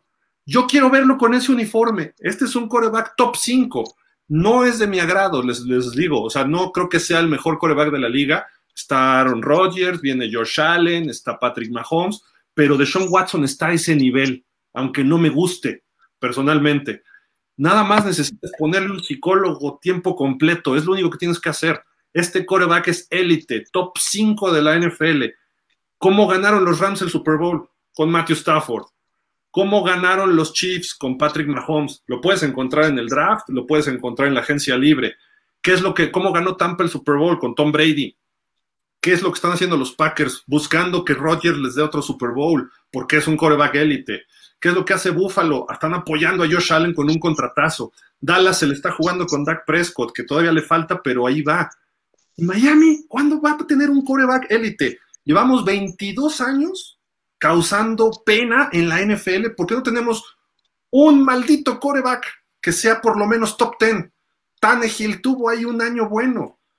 Tua, pues es un proyecto, sigue siendo proyecto y va a su tercer año. Pero si tú me dices ahorita, a lo mejor Tua nos mete al Super Bowl, no lo dudo que pudiera darse, pero está libre de, de pecados. Ahorita el señor Watson, no sé si lo arregló, no sé qué haya pasado, nadie vamos a saber la verdad, pero Deshaun Watson es un top 5. Ah, que no jugó un año. Pues sí, a lo mejor se tarda media temporada en agarrar ritmo. A lo mejor lo sanciona la NFL media temporada. Tráetelo, porque tú a este año nos va a meter a playoff, pero no nos va a llevar al Super Bowl. No vamos a ver a Miami en el estadio de Arizona el próximo febrero. O sea, eso tenemos que entenderlo. Y a lo mejor si este cuate entra al final de la temporada, se enracha en playoff y a lo mejor sí podríamos estar en el Super Bowl.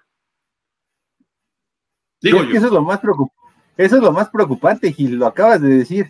O sea, ¿te interesó cuando estaba hecho pedazos el chico y de pronto te dicen que dice mi mamá que ya no tiene nada que ver con ese tipo de acusaciones y le cierras la puerta, entonces, ¿dónde está esa coherencia que se supone que debe venir del dueño y del gerente general de Miami?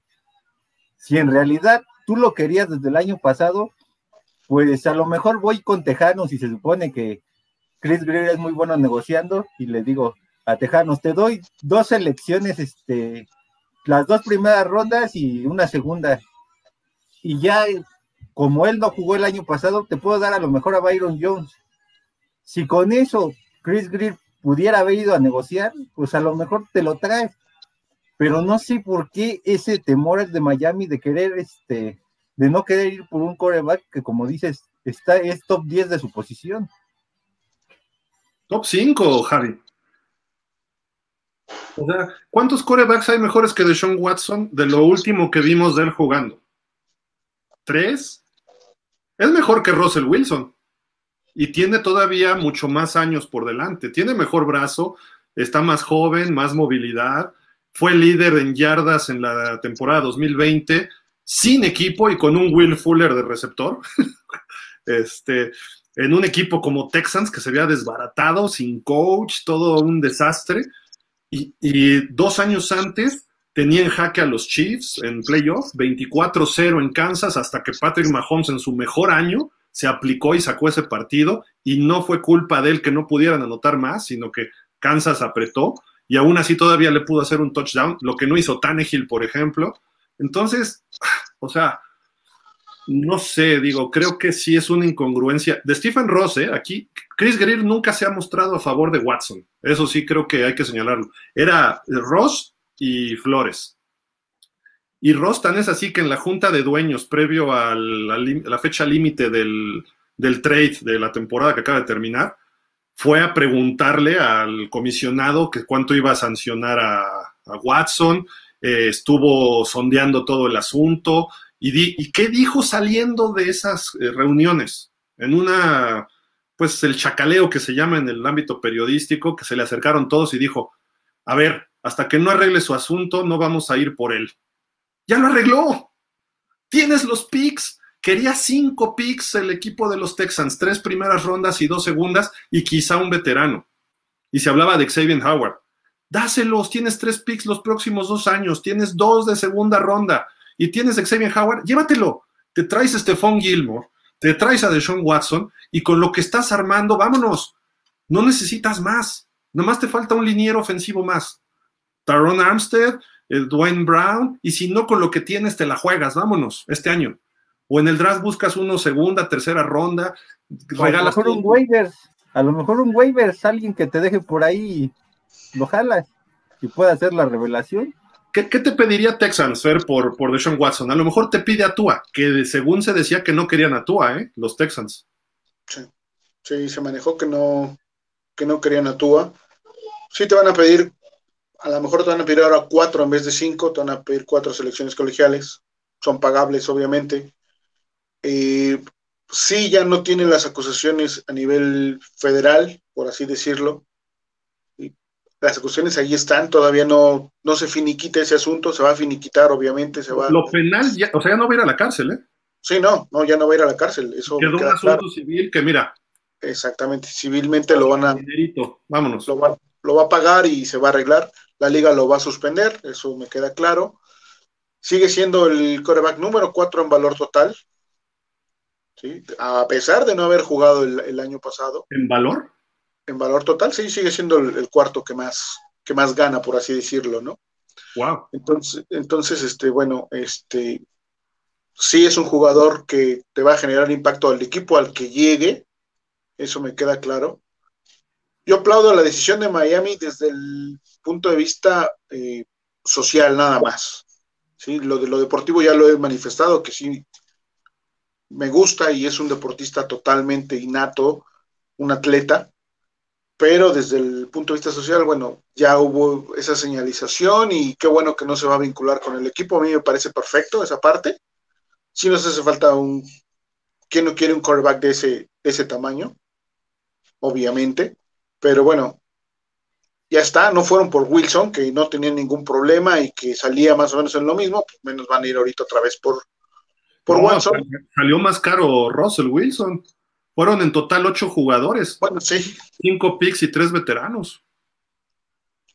Pero los vale. Sí, sí, sí.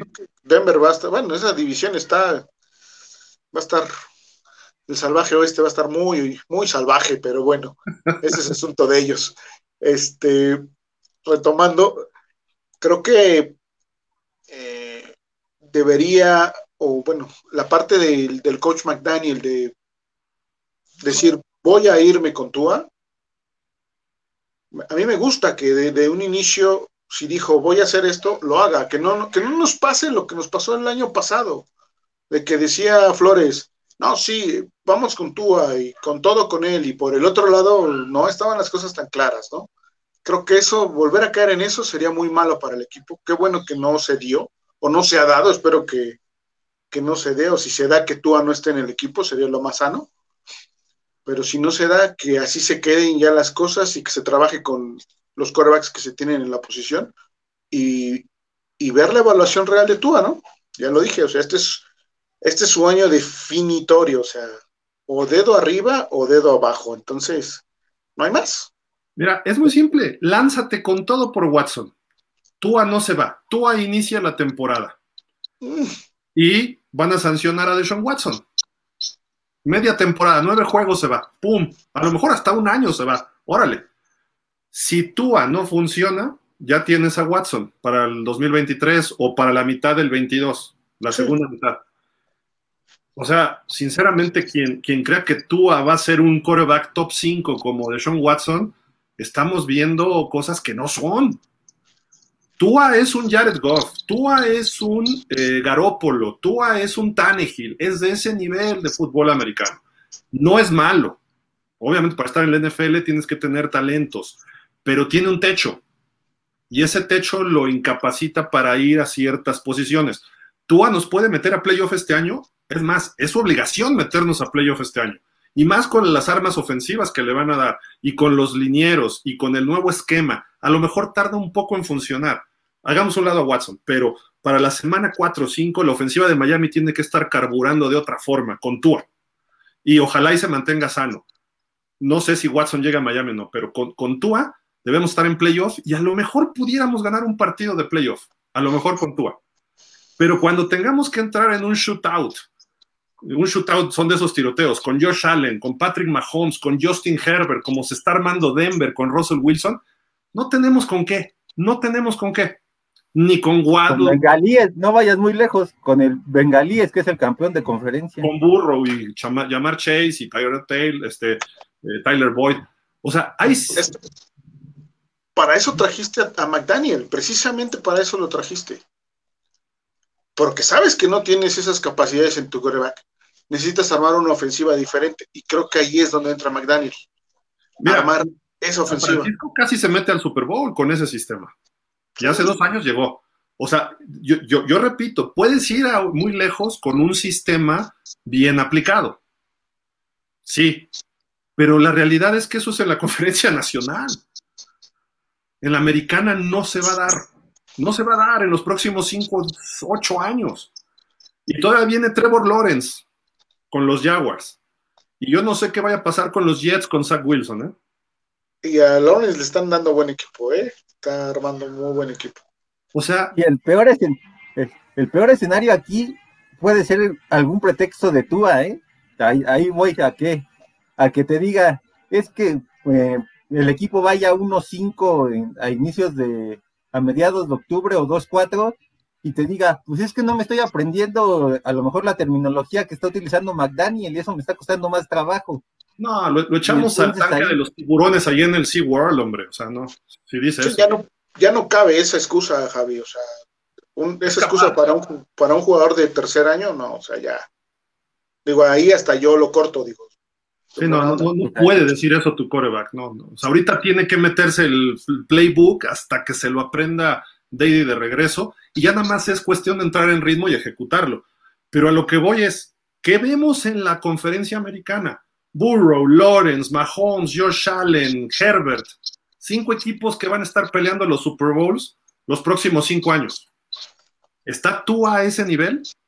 Y, si quieres agregarle a Lamar Jackson, que a mí no me gusta, pero agrégale a Lamar Jackson, que va a durar ahí rato. ¿Con Tua vamos a llegar a un Super Bowl? Les pregunto a ustedes y a todos nuestros amigos Dolphins. No se ve por dónde.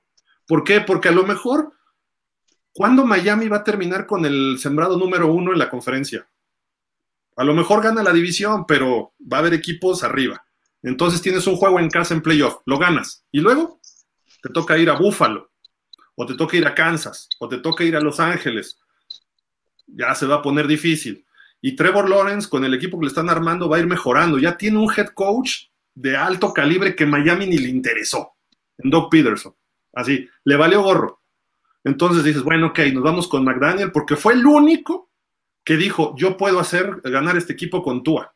Dijo lo que tenía que decir. Pero si hoy le preguntamos a Mike McDaniel, ¿a quién prefieres, a Tua o a Watson? A ver qué me dice. Va a decir, no, no, Tua, es mi coreback.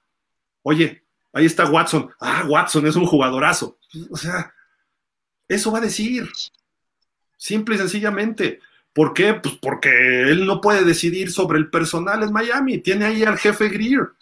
Ahora, esperaría, y a lo mejor ahora sí que es una plegaria, amigos Dolphins, que Miami esté actuando ahora sí calladito por Watson y nos dé la sorpresa mañana, pasado mañana y ya, calladito. ¿Por qué? Porque se va a Cleveland. Imagínense a Cleveland con Deshaun Watson. ¿Cuándo le vamos a ganar ese equipo? Ya se fue Landry, pero tienen a Mari Cooper. Tienen ahí a otro receptor Higgins, tienen una ala cerrada bueno en Yoku y tienen otro bueno. Tienen corredores estelares. Defensivamente es un equipazo también. Eh, luego está Nuevo Orleans, que ese sí es de la otra conferencia. Si se va allá, está bien. Y Carolina. Si se va para allá Watson, no lo vería tan mal pero que se quede en la conferencia y que Cleveland venga y nos pegue este año con Watson o, en playoffs, no saben qué coraje me va a dar. O Houston, que a lo mejor Houston, como está en plan de reconstrucción, en dos, tres años, nos esté pegando otra vez como nos ha dominado históricamente. Le hemos ganado dos juegos. Está bien, pero no te enojes, digo. Es que veo a George Payton, George Payton, el gerente general nuevo de Denver, ¿no? Nuevo, porque tiene dos años, creo, un año y medio o menos. Y ve cómo es agresivo y va para poner a su equipo competitivo. y Chris uy, me da miedo, uy, yo no quiero jugar este partido, yo voy a, o de aquí, ya que corran a Greer. Es que la, directriz es diferente, Gil, o sea, Denver quiere campeonatos. Y Miami no. Stephen Ross, ¿no? Tristemente no, o sea, Stephen Ross lo que quiere es un negocio bien, bien establecido nada más. quiere el Gran Premio de Fórmula 1 ahí en su estadio. Quiere el abierto de tenis en Miami. Quiere llevar al Barcelona, al Real Madrid y al Bayern München a sus cuadrangulares. Caray, ¿y cuál es tu principal eh, unidad de negocio? Los Dolphins. ¿Quién construyó ese estadio y qué nombre llevaba originalmente? Joe Robbie. Sí, pero hace años, Gil. Ahora ya, ahora ya es global, ahora es como bien dices, es el abierto de tenis, son las carreras y complementas con los Dolphins y, desafortunadamente tenemos ese dueño. ¿sí? Entonces, Chris Greer. Ya se va. ¿Por qué ha durado Chris Greer ahí? No sé. Porque le, dan los resultados al dueño, los resultados que quiere ver Greer, ¿no? Perdón, este, Ross, pero bueno. ¿Qué, qué resultados, este, Fer? Económicos, Gil. O sea, económicamente el equipo no tiene problemas.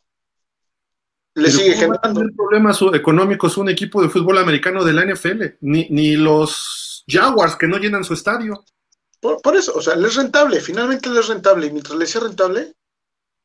¿Cuánto compró el equipo Ross en el 2008? 1.200 millones de dólares. ¿Cuánto vale ahorita? 2.700. Ya duplicó su inversión. Que lo venda. Yo le digo al señor Slim que vamos y compramos el equipo, sin bronca. Pero ya que se vaya, ya que se vaya, ya hizo su negocio. O sea, más redituable no puede ser. Está sacándole jugo al estadio, al inmueble, al elefante blanco que tiene ahí. Pero el tipo pone a Emilio Estefan, a Gloria Estefan ahí de socios, a las Williams. Todo es farándula, todo es muy bonito. Y en el campo, cuando tienes un coach ganador por primera vez en 20 años, lo corres, porque no quiso hacer lo que tú le ordenaste contra, pues, valores normales de un equipo de fútbol americano. O sea, pierde, pierde. Todavía falta esa novela también que se termine, ¿eh? entonces vamos a ver cómo acaba Ross también.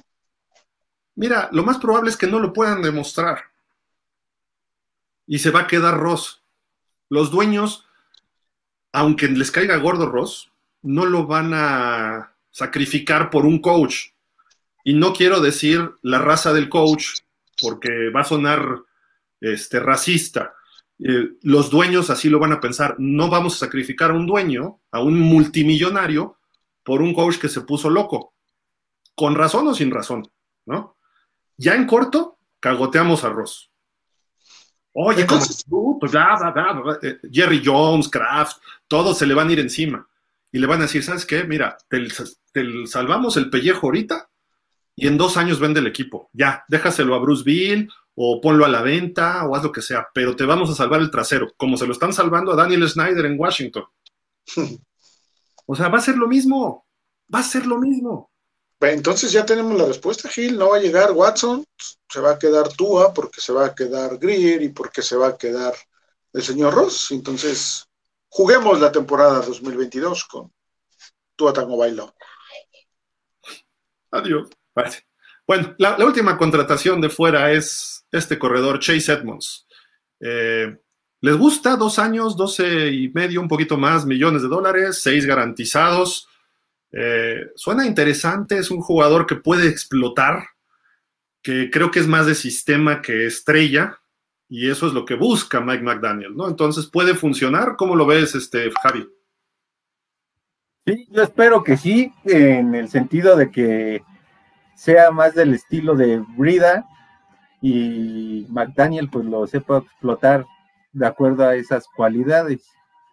Lo que no me va a gustar es que curiosamente se va a ir o Philip Lindsay o Duke Johnson y ahí pues o los dos. ellos dos o a lo mejor hasta los dos y este y pues ahí es lo único que no me va a gustar de la llegada de Chase Edmonds porque entonces no sabes quién de los dos, o como acabas de decirlo, los dos se vayan, y pues entonces a lo mejor traiga a alguien de San Francisco, o en el mejor de los casos a alguien del draft, que sería lo ideal.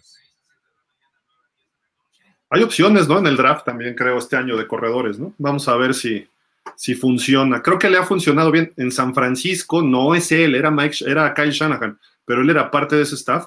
Le han funcionado corredores novatos. Vamos a ver si, si le puede funcionar alguno a Miami, ¿no? Puede ser, puede ser la opción que él aplique ese mismo sistemita. ¿Tú cómo lo ves, Fer, a Chase Edmonds en Miami? A mí me gusta, es un jugador que, el año pasado estuvo ganando constantemente 5 yardas, fue su promedio 5.1. Eh, no es el jugador que te va a dar esa, esa yarda de cuarta y una, de cuarta centímetros.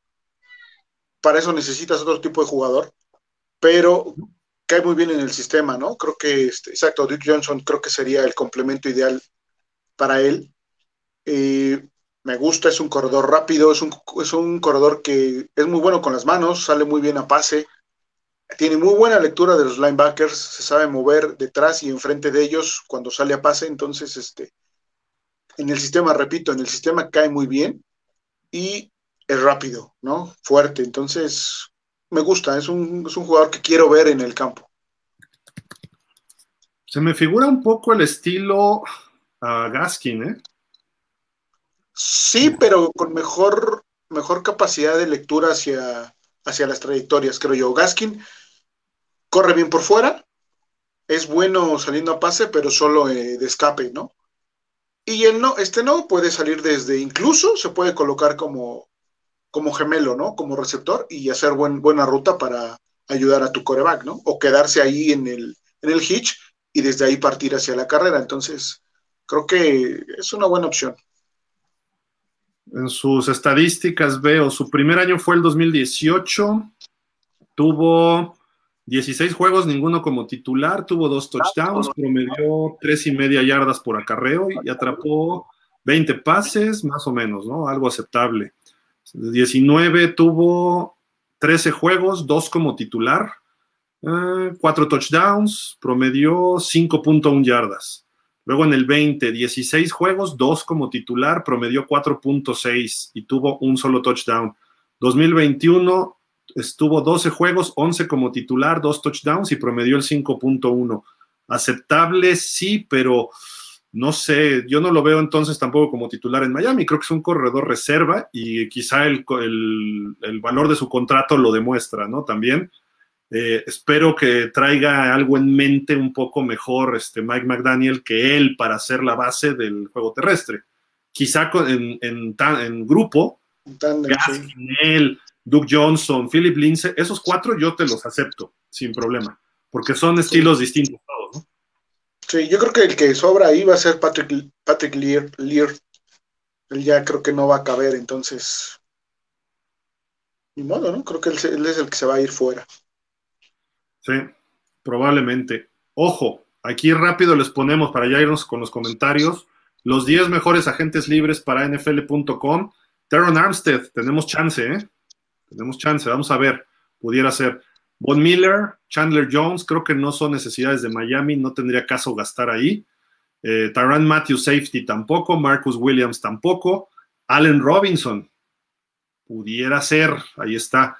Odell Beckham creo que no es para el estilo de Miami, ustedes me dirán ahorita. Stephon Gilmore, corner. Si quieres hacer algún movimiento de Xavier Howard o de Byron Jones, es el momento, ¿no? Dwayne Brown, otro tackle, y a Miss Winston, pues no. Digo, ahí sí hasta creo que Teddy Bridgewater, aunque Winston ha mejorado mucho últimamente, ¿no? Pero Winston te mandaría la banca Tua en un momento determinado. Entonces, ya estamos en la posición de coreback asentados.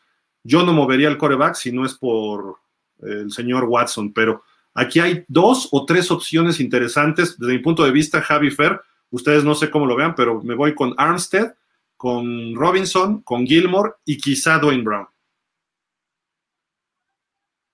Sí, sí, aquí cubrirías perfectamente con cualquiera de ellos este, las deficiencias que tienes en esas posiciones y pues ojalá y por el impacto que podría tener Allen Robinson, pues llega a Miami y como dices, la siguiente opción este, pues sería Amster y para poderle meter un poco de presión a toda esa línea.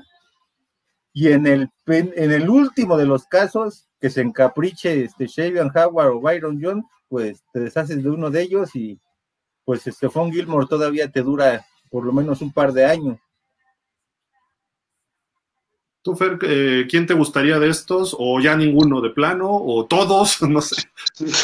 No, sí, este, sí o sí, Dwayne Brown o Terron Amster. Uno de los dos tiene que ser, o sea, creo que si, si quieres mejorar la línea ofensiva en un grado alto, tiene que ser cualquiera de ellos dos. ¿sí? Y el otro sería Allen Robinson, nada más. Yo con ellos, cualquiera de ellos tres, poniendo de poniendo antes que prefiero obviamente al liniero ofensivo y después a Robinson, pero este cualquiera de los tres me gustaría, ¿no? Mm, Stephon Gilmore, no sé, creo que me quedo con lo que con lo que tenemos, ¿no? Sí.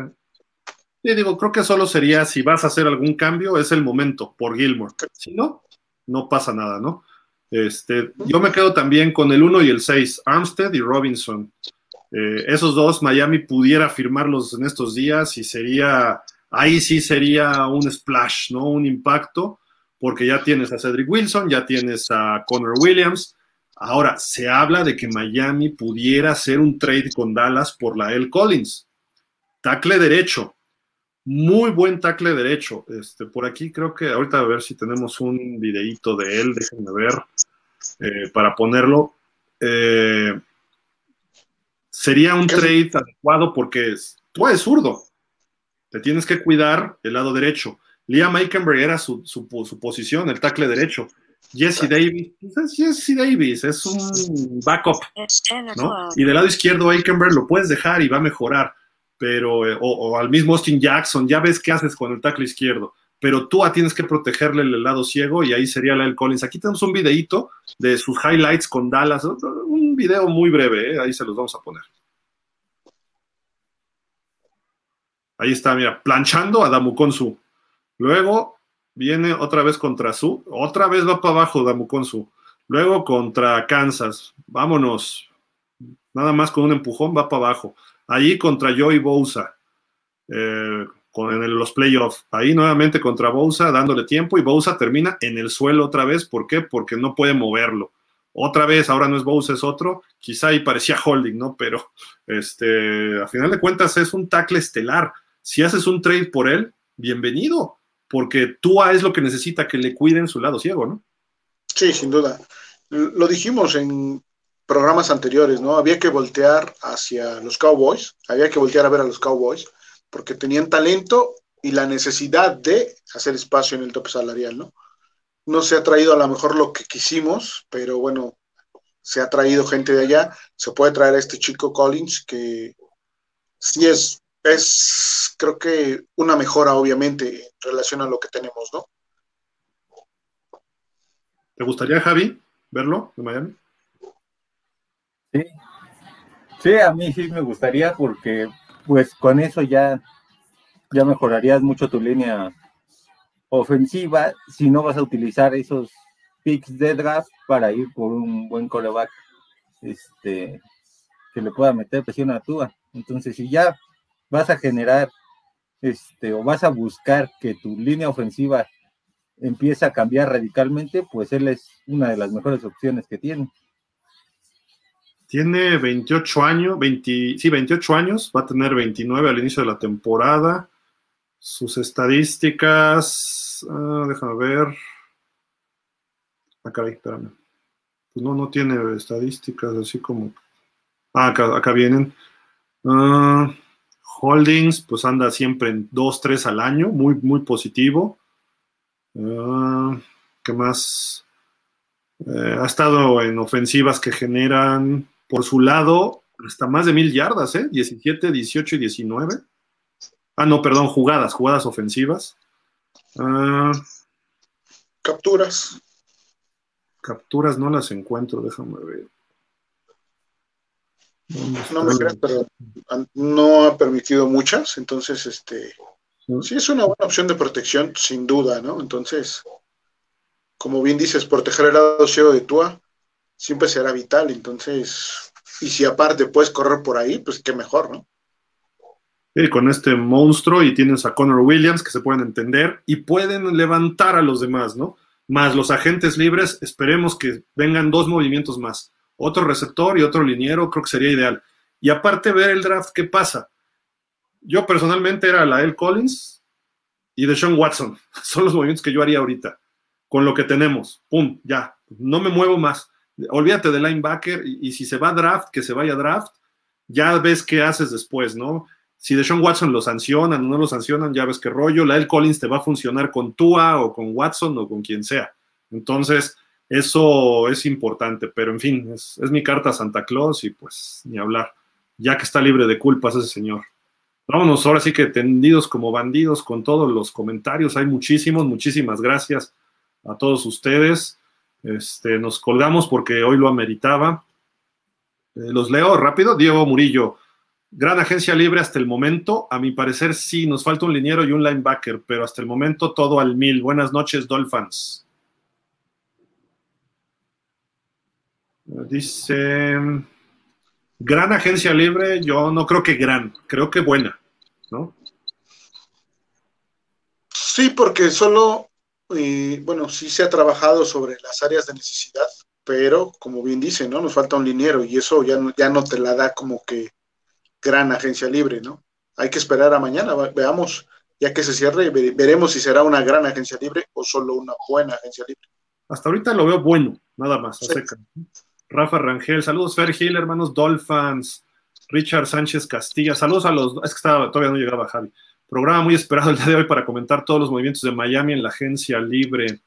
Arrabal, hola, buenas noches Dolphins, saludo Gil, Fer pregunta, ¿cómo ven hasta el momento la agencia libre con toda honestidad? ¿Ustedes creen que llegue Terron o Brown? ¿Creen que llegue? ¿Tú, ¿tú crees que llegue? Pues es lo que tendrías que buscar para ya empezar a consolidar esa línea ofensiva y pues generar un balance en el equipo. Ojalá y sí cualquiera de los dos, porque de lo contrario pues todavía vas a generar muchas dudas, a menos que este que tanto Eichelbaum como Frankie Smith hagan un excelente trabajo del lado ofensivo para este, quitarle presión a Tua y a los corredores en ese sistema. Fer, ¿tú crees que llegue alguno de los que dice Teron Armstead o Dwayne Brown? Yo creo que Teron Armstead no ha llegado por lo que tú comentas de Collins en la negociación que está ahí pendiente con, los Cowboys. Si no se hace esa negociación, creo que sí llegará este Teron Armstead. Yo sigo creyendo, yo desde el principio le puse los ojos y creo que eh, y digo, le puse los ojos por lo que se, se maneja de información, ¿no? De, eh, en relación a Miami de que lo querían, lo estaban buscando y que era una opción muy viable. Creo que sigue siendo esa opción. Solo están esperando de, de finiquitar. Digo, si, si llega con, a un arreglo con Dallas, pues será mejor con ellos porque es más joven, obviamente. ¿No? Entonces, Amster quedará de lado, pero si no, yo creo que sí va a llegar. Estaba Orlando Brown que se quedó con los Chiefs, ¿no? De tackle. Está, Dwayne Brown sigue libre tiene 36 años, o sea, pues ahí sí Teron Armstead tiene que ser, 36 años ya un liniero ya no es nada bueno, aunque sea muy bueno, ¿no? Sí, ya la, velocidad te gana. Eric Fisher, 31, pudiera ser. Mm. Corrió muy bien los Colts con él, ¿eh? el año pasado por el lado izquierdo con Jonathan Taylor. Él fue clave del temporadón, ¿eh? Sí. Bueno, también el talento de Taylor, obviamente, ¿no? Creo que le da mucho también. Cuando tienes un corredor talentoso, le facilitas también las cosas a la línea, a viceversa, ¿no? Cuando la línea es talentosa, pues le ayudas mucho al corredor. Pues es que no, hay muchos tackles, ¿eh? Ahorita ya libre. No, por eso yo, yo quiero creer que sí llega Amsterdam la competencia está fuerte, Jets, Cincinnati, Jacksonville y Miami. Esos son los que se van a pelear a Teron Armstead. De ahí sí, por eso a lo mejor no ha firmado con nadie, porque está viendo todas las, las ofertas, ¿no? Armstead. Ojalá, ojalá y se vaya a Miami. Pero Jacksonville podría haberlo cambiado o hacer un trade con su, con su linebacker que soltaron hoy. No recuerdo el nombre ahorita, se me fue. Pero. Pero, es que es la gente libre, Teron Armstead. Bueno, sí, tienes razón. O sea, por eso no, no, o sea, él se va a cotizar a ver quién le ofrece lo mejor y, y a lo mejor no necesariamente de lana, ¿no? Sino opciones de equipo, ¿no? ¿no? No lo sé. Cada, cada cabeza es un mundo, ¿no? Y a veces las decisiones son porque le cae bien el guardia, ¿no? O el coach de línea ofensiva. Sí. O el sistema, que eso ojalá y a Miami le favorezca ahora con Mike McDaniel, ¿no? Que el sistema que va a aplicar es muy favorable para muchos linieros, porque no les exige tanto de dominar a alguien exclusivamente, ¿no? Luego nos dice Guillermo PM, ya esperábamos a que se conectaran muchos movimientos hoy. Gracias por compartir sus observaciones. Saludos desde Las Vegas. Saludos, Guillermo.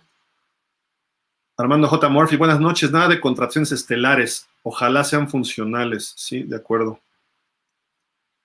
O sea, de bajo perfil todavía, ¿no? O mediano perfil. Juan Carlos García, buenas noches, Fer Gil, a todos los Dolphins. Hasta el momento no muy convencido de lo que han agarrado. Seguimos sin jugadores de impacto y falta mucha línea ofensiva. Es lo que estamos viendo en general, ¿no? Pero todavía falta, o sea, todavía hay, en realidad empieza mañana el asunto, ¿no? O sea, eso es lo mejor. Dick Espinosa, hola, buenas noches, saludos a los tres mosqueteros. Y ya tenemos coreback reserva o titular. ¿Cómo ven la agencia libre? ¿Regular o mal? Hasta ahorita, ¿cómo la calificarías, Fer? Yo le dejo en buenas secas nada más, ¿no? O sea, un siete y medio, ocho. ¿Puntos? Sí, yo creo que un siete y medio, o un ocho vamos a ponerle. Vamos a preguntarle al maestro más duro que hay. ¿Qué le pondría? Ahorita cero. 6.5. Y, y eso porque todavía no se atiende como se debe la línea ofensiva. De acuerdo. Yo, yo, yo le pongo siete y medio, siete, siete y medio, más o menos. No está del todo mal pero sí nos falta otro liniero y tiene que ser, tiene que ser Teron Armstead para realmente sacudir, pero, o Eric Fisher, no me desagradaría, pero sí. Lo demás es complemento, ¿eh? Corebacks, corredores, receptores, línea ofensiva. Miami mejoraría con dos linieros. Ya tenemos a Connor Williams, vamos a ver. Y a ver qué otro, ¿no? Pero necesitamos un tackle. Dice Vic, ah, no, este ya está.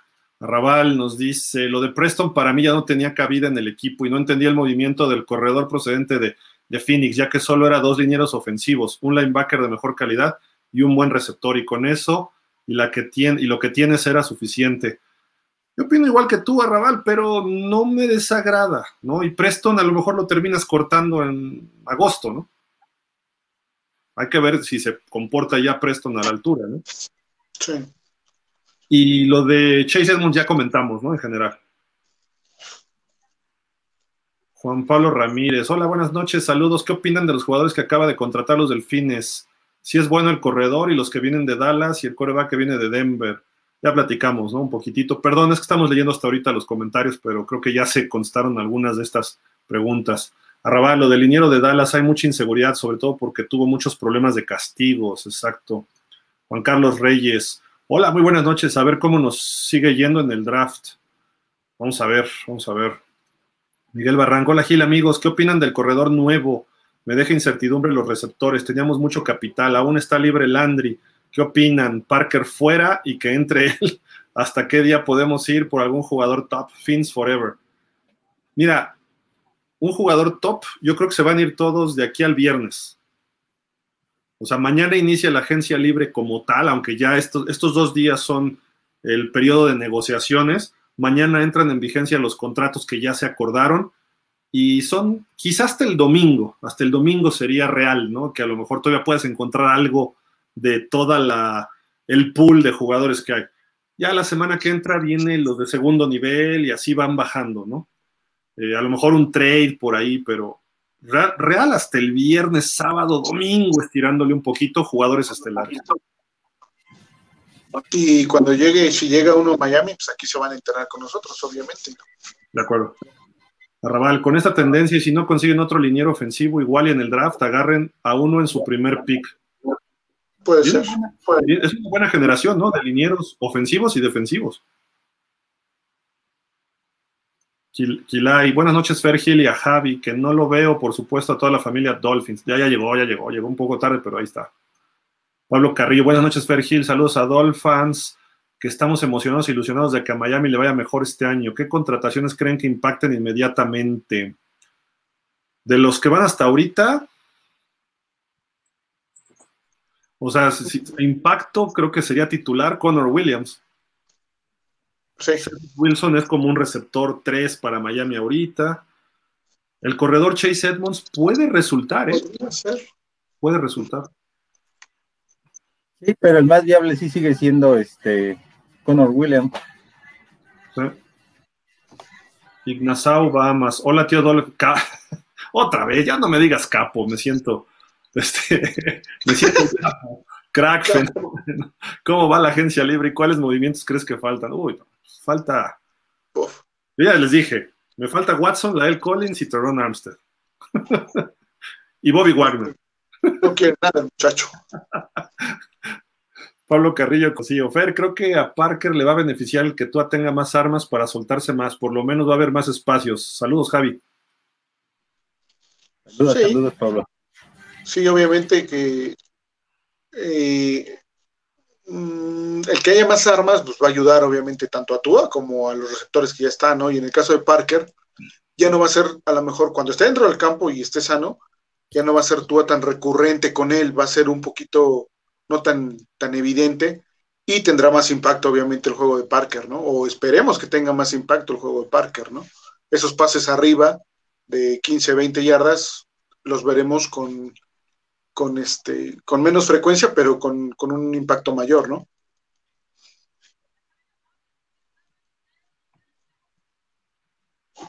Sí. Dice Diego Murillo, no se fue por Amari Cooper porque no te dura la temporada y aparte cobraba 23 millones por temporada. Se está ahorrando dinero para un backer y un liniero ofensivo. Para mí fue buen movimiento. Sí, pero pues no te dura Preston más que uno. Parker te dura 8 y lo que Amari Cooper te dura son arriba de 14, 15 juegos por temporada. ¿Qué prefieres? Y mejor te deshaces de dos y te quedas con uno y te dura más del doble que todo demás. Digo, y, aparte es un mejor corredor de trayectorias, por eso cobra lo que cobra. O sea, yo personalmente por eso me iba por él. Pablo Carrillo, y la pregunta del millón, ¿creen que ya no hay ninguna posibilidad? No me toques ese tema, Pablo, a Watson. ¿Cómo ves, Javi? Si está disponible, lo buscas y ya con eso termina tu dolor con tu saludos. Ya, lo dijimos. Creo que no hay más ciego que el que no quiere ver. Y ese se llama Stephen Ross. Sonia Lema, hola a todos. ¿En cuál semana Teddy Bridgewater toma la titularidad? ¿Cuarta, quinta o sexta? Sonia, Teddy Bridgewater no va a ser titular, por eso lo trajeron. Para que Tua regrese cuando después de su lesión, regrese. Va a ser titular cuarta, quinta y sexta tras la lesión de Tua. Pero en la octava, en la séptima, octava, regresa Tua. Porque Tua tiene más talento que Bridgewater, o sea, eso es un hecho. Y a lo mejor no históricamente, pero sí ahorita. Tua es un coreback que va creciendo y Bridgewater ya va de bajada. ¿No? David Galo, saludos a todos. Creo que no va tan mal la agencia libre en el equipo y que no nos sorprenda que algún veterano como Parker salga del equipo y no descarto alguna sorpresa en un contrato de agente libre. Dios te oiga, David. Porque hasta ahorita no ha habido ningún splash así de la agencia libre. Pablo Carrillo, ¿saben si el receptor consentido de Fer va a continuar en Miami? El que cobró 10 kilos por estar de espectador, saludos. No. Yo creo que no. No, sabemos, digo, no sabemos realmente, pero la tendencia es a que, a que no, ¿verdad? ¿Verdad que no? Díganme que no, por favor, díganme que no. Yo, yo creo que no, tampoco. O sea, aunque para el sistema de Mike McDaniel le caería bien Will Fuller. Mm, y es que juega. o sea, si no se le ahora la uña derecha, ¿no? Albert Wilson sí es agente libre, dice David. Ok. Pues creo que ya se va, ¿no? Julio César Ortega. Señores, buenas noches. Me ausenté la semana pasada, esta no. I love you. ok, gracias. buenas noches, Dolphin, señor Roldán, ¿cómo está? Buenas noches, pandilla. Saludos a los tres, dice César. ¿Cómo estás, César? Señor Roldán, mi pregunta, ¿para qué queremos un receptor largo si nuestro mariscal no alcanza ni las 20 yardas? ya viene el ataque de la familia Roldán. Este, pero esos receptores explotan en otras trayectorias también, ¿no, Fer?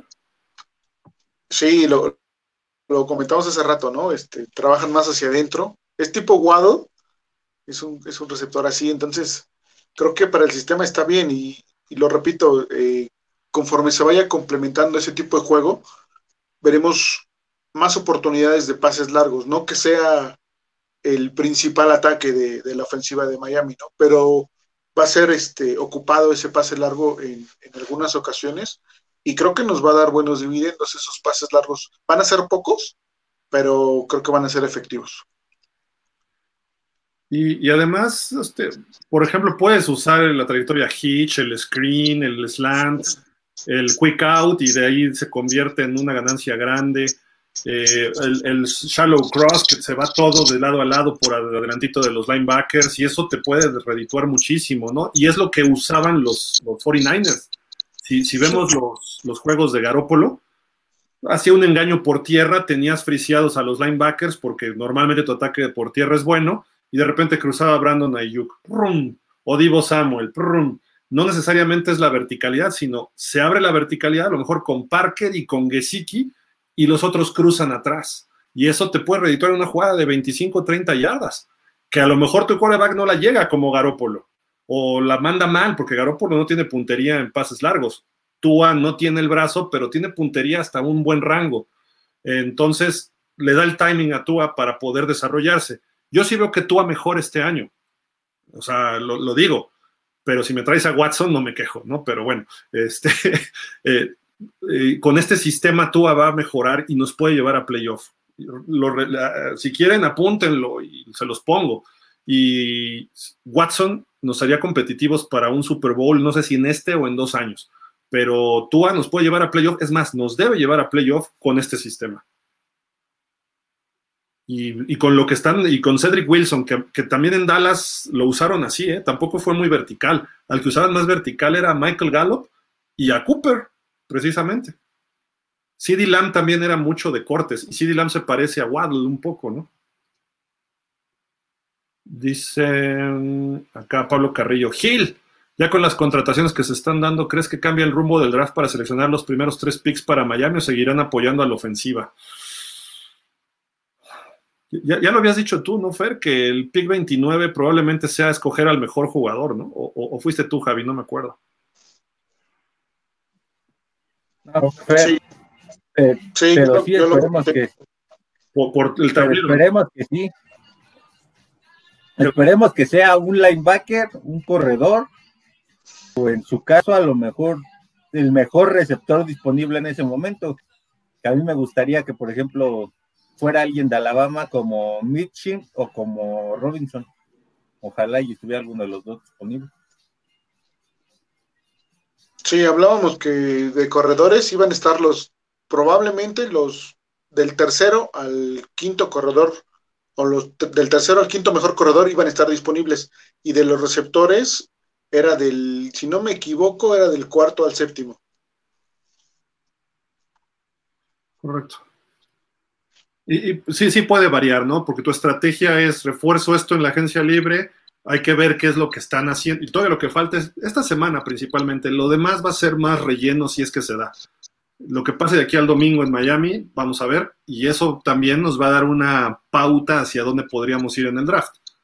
Creo que tenemos dos segundas este año. Sí, platicamos que estaba la primera, dos segundas y creo que eran dos terceras, ¿no?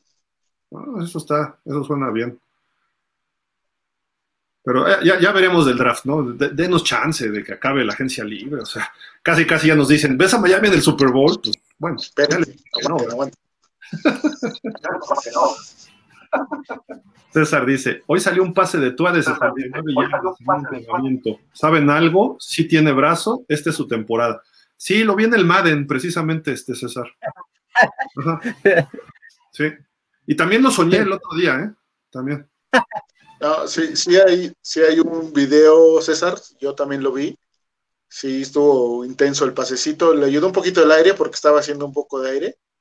Pero para, para la cantidad de aire que hacía, 69 yardas y donde lo puso, que nada más movió al receptor dos pasos, habla de dos cosas, ¿no? Potencia y precisión. Y creo que siempre será bueno tener esas dos cualidades en tu coreback.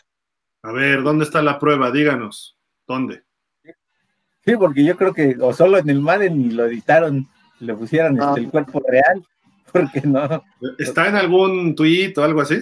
Está, es que no me acuerdo en dónde lo vi, pero ahorita lo busco y, lo, ponemos antes de que acaben los comentarios. Va, va. Sonia dice, ah, esta ya se repitió lo de Sonia.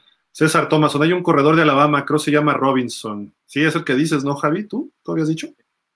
Sí, desde mi... No, este, o sea, hay un corredor que se llama Robinson y hay un receptor también en Alabama que se llama Robinson, que también es muy bueno. Los dos son muy buenos cada uno en su posición. Eh, viene una buena generación de linieros, receptores y corredores. Entonces Miami tiene que atascarse por ahí, aunque no tenemos pick alto, va a quedar buen material ofensivamente, entonces ahí tiene que aprovechar. El señor Roldán, Teddy Bridgewater siendo un coreback mediano es mejor que tú, a más movible y mejor brazo. No, señor, no, no, tampoco. O sea, a lo mejor en su época de Minnesota fue bueno y estaba creciendo, pero ya ahorita no, no, no pudo en Denver con todos esos receptores.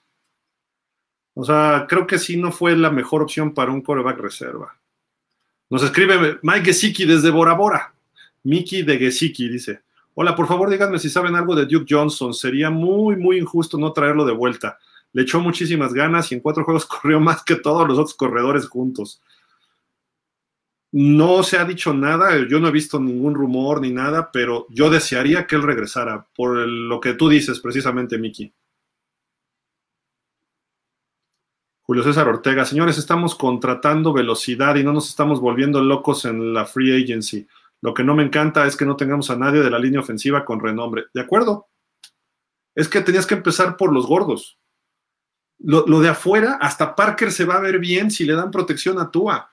O sea, cualquier receptor de NFL promedio funciona, se va a desmarcar tarde o temprano, pero tienes que darle cinco segundos a Tua para que lo pueda hacer. Y eso no lo tenemos en Miami. Entonces, línea, línea y más línea. Y después ya llenas con playmakers, ¿no? César Tomás, don Francisco, buenas noches. Ya dele libertad de expresión a Javi. No lo dejes sin domingos. Esta es la temporada de Tua. Saludos. Se habló de Tomlinson para los Dolphins. Ya firmó con los Jets, hombre.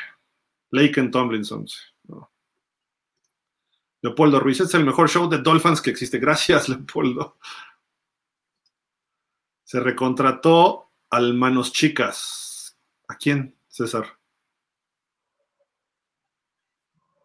¿Quién es el Manos Chicas? Estoy pensando, pero bueno. Leopoldo Ruiz, ¿en qué, ¿en qué equipo creen que termine Watson? Lo digo, la mejor opción para él creo que es Cleveland pero lo más probable yo veo que sea Carolina, porque ellos tienen más para soltar. Incluso a Sam Darnold pudiera terminar en los Texans. Eh, y Carolina no está tan mal, imagínate haciendo el mancuerna con McCaffrey, tienen receptores relativamente aceptables, les faltan piezas, pero lo lógico es que Carolina tenga más para, para eh, apoyar a, a, este, a Watson. Pero Cleveland, hijo, convertiría a Cleveland en favorito, ¿eh? Que Cleveland está armado. Quizá ya se le fueron los dos receptores estelares, pero los pueden obtener en el, bueno, en el draft perderían picks, ¿no? Pero a lo mejor los pueden todavía encontrar en la agencia libre, ¿no? Allen Robinson, no sé. Lo ideal, sería Miami, pero no, desgraciadamente ya no se ve. Por eso estoy enojado. Joel Macedo. ¿por qué están invirtiendo tanto en defensiva? En teoría ya es buena y necesitamos más a la ofensiva. Pero Joel no han invertido en defensiva nada, ¿no? Están pagando bueno, bonito y barato de los mismos de la defensiva, ¿no? Tenemos cuatro contrataciones, cuatro ofensivas, ¿no?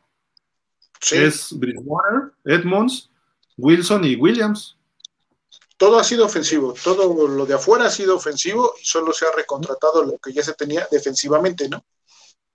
Sí, sí, sí estoy bien, ¿verdad? En eso. Sí. Es que tardo en procesarlo, pero. sí, sí, estás bien, estás correcto.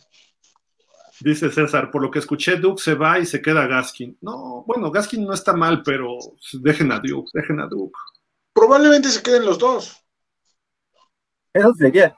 No, la verdad, Gaskin creo que no hizo méritos como para quedarse. En todo caso, te quedas con Philip Lindsay y a él, a ellos, este, pues tanto a Edmonds, Johnson y Lindsay les das la posibilidad de que peleen el puesto. Gaskin, la verdad, para la temporada que tuvo hace dos años, era para que por lo menos tuviera la mitad de ese nivel y fue una decepción.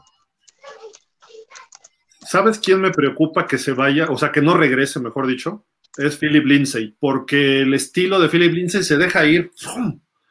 Y en las lecturas que tienen que hacer en el sistema de bloqueo de zona y esto, tienen que ir leyendo el hueco. Y eso no lo sabe hacer Lindsay. Quizá Doug Johnson pudiera hacerlo eh, Gaskin a lo mejor lo puede hacer, ¿eh? O sea, no sé, pero digo, vamos a ver cómo se va desarrollando esto. Pero a mí me gustaría ver a Duke Johnson porque sí puede atacar de frente y puede leer. tiene las dos eh, opciones, digamos, ¿no? Ay, hijo, se me movió aquí todo. Ah, ¿Dónde íbamos? Acá está. Dice Jürgen Max. Los Jacks cortaron a Miles Jack, otro buen linebacker como opción. Ah, mira, es el que decía, creo que Fer, ¿no? O tú, Javi. Sí, no, Fer lo. Es buena opción y está más joven. Jürgen Max, ¿por qué a Grier le da tanto, tanto temor traer algún jugador élite? Es cierto que este tipo de jugadores son caros, pero lo valen. Jürgen, es lo mismo que yo pregunto. Señor Roldán, por ahí está un apoyador de Packers en agencia libre, dice Jürgen. El linebacker Sadarius Smith, ex Packers, aunque es más edge, pero también es opción. Es que Sadarius Smith caería en el puesto de quizá de Ogba, quizá de, Van Ginkel, eh, mismo Baker. A mí me gusta cómo juega, pero es otro sistema defensivo. Yo lo podría traer, pero tendrías que deshacerte a lo mejor de alguien más de a, lo mejor Van, o Ginkel y él tendrían que ser, pero tienes que jugar un 3-4, que más o menos es lo que hace Miami, pero hace 3-3-5 normalmente con Boyer y con lo que hacía Flores. Entonces, no sé, está, está extraño, ¿no? Ver cómo, cómo cuadre. Miguel Ángel Roldán, buenas noches a los tres. ¿Cómo ven la falta de línea? Tendría que ser prioridad, pero totalmente, este Miguel Ángel. Totalmente. Jürgen Max, que un liniero tenga holdings no necesariamente es tan malo, a veces es preferible para que no golpeen a tu coreback. Pues sí, pero cuando haces un touchdown y haces un holding ya te costó puntos. O en una tercera oportunidad ya te obligó a patear. ¿Vale? Y 11 holdings es demasiado. Quizá, quizá esos son los detalles que tienes que analizar. O sea, a lo mejor estabas en tu yarda 5 y era este y era tercera oportunidad y ese holding pues al final no te dio esa anotación. O era tercera y dos y conseguiste el primero y diez pero por el holding que hizo el ofensivo te vas para atrás. Entonces cuántos puntos te costaron esos holdings o series ofensivas este consistentes para que tu equipo no avanzara es ahí cuando tienes que analizar ese tipo de factores. Sí sí sí, sí. o sea hay que, habría que ver los 11 holdings que hizo Connor Williams, ¿no? César Thomason, ¿por qué no con tratar, debe ser, ¿no? Un liniero veterano por un año para que enseñe a los novatos. Viendo se aprende. Yo creo que ya viene esto en estos días. O sea, falta otro liniero ofensivo. Un gordo ahí que ayude, ¿sí? Esperemos que sea Teron Armstead. Pablo Carrillo Cosío, ¿saben si está disponible Chandler Jones de Cardinals? Sí, y si sería una buena apuesta para Miami. Saludos. Chandler Jones no salió de los Pats, ¿sí, verdad? Sí. sí Puede ser por el sistema de Boyer. Pero en ese caso, este, ahí tienes, si quieres habilitar a alguien en esa posición, estaba allí, entonces pues no, no creo que sea necesario. Pues sí. Sí está disponible, o sea, todavía, que yo sepa, sí. Jürgen Max dice, ya ni me emociono tanto, Miami se jactaba de tener muchos picks altos para formar un buen equipo, ¿y qué pasó? Nada. Ahora Miami tiene mucho dinero para la agencia libre y seguramente no va a pasar nada con Greer al mando. Ay, hasta me dolió la panza, Jürgen, con eso que pusiste. Porque es, es de esas verdades que duelen. Sonia Lema, Tua no necesita lesionarse, solo Miami le tiene paciencia, un coreback tan mediocre se saca solo. Ok. Pues que no lo dije yo. ¿eh?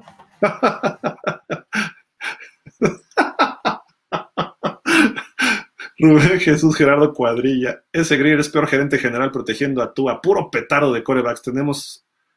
Era irse con todo un coreback bueno. Así Miami nunca va a progresar. No hay competencia en el mariscal. Por lo menos tenías que ponerle una buena competencia a Tua. ¿no? O sea, alguien que lo pueda mandar a la banca y que diga Tua, ah, caray, y entonces ya se ponga a hacer lo que tiene que hacer. Diego Murillo, pero recordemos que Teddy Bridgewater antes de Denver estuvo en Carolina. Teddy Bridgewater es algo parecido a tú, así que era el mejor suplente. Eh. Teddy Bridgewater mejor que Brissett, dice Pablo. Para este sistema sí. No sé qué opinan ustedes. Sí, sí va a ser mucho mejor. Y pues quizás igual y en una de esas hasta jugadas sorpresas con él puedan implementar por su movilidad.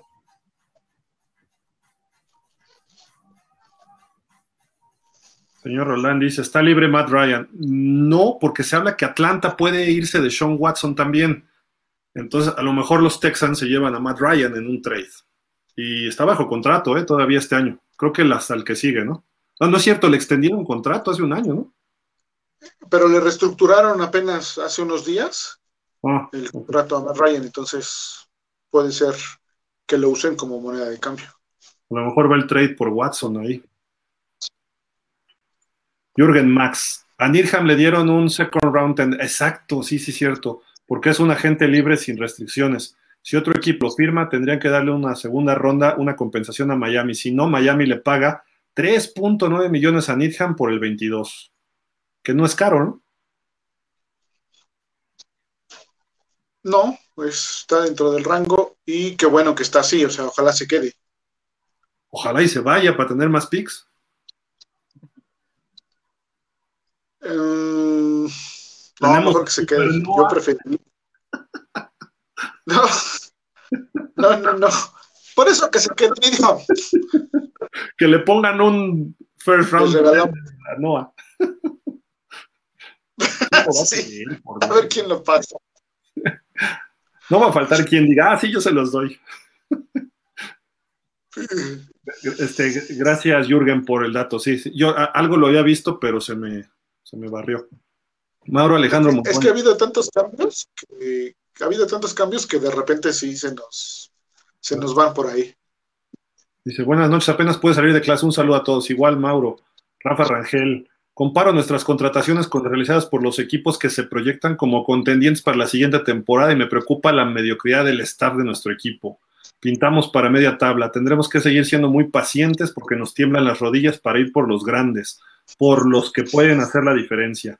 Valoro y agradezco su optimismo, pero no veo con, qué convertirnos en contendientes en breve. Otra vez me dolió el estómago. Sí, caray. Mucho, mucha tibieza, ¿no? De parte de Chris Greer. Señor Roldán, ese optimismo me gusta, Fer, pero tú es un petardo.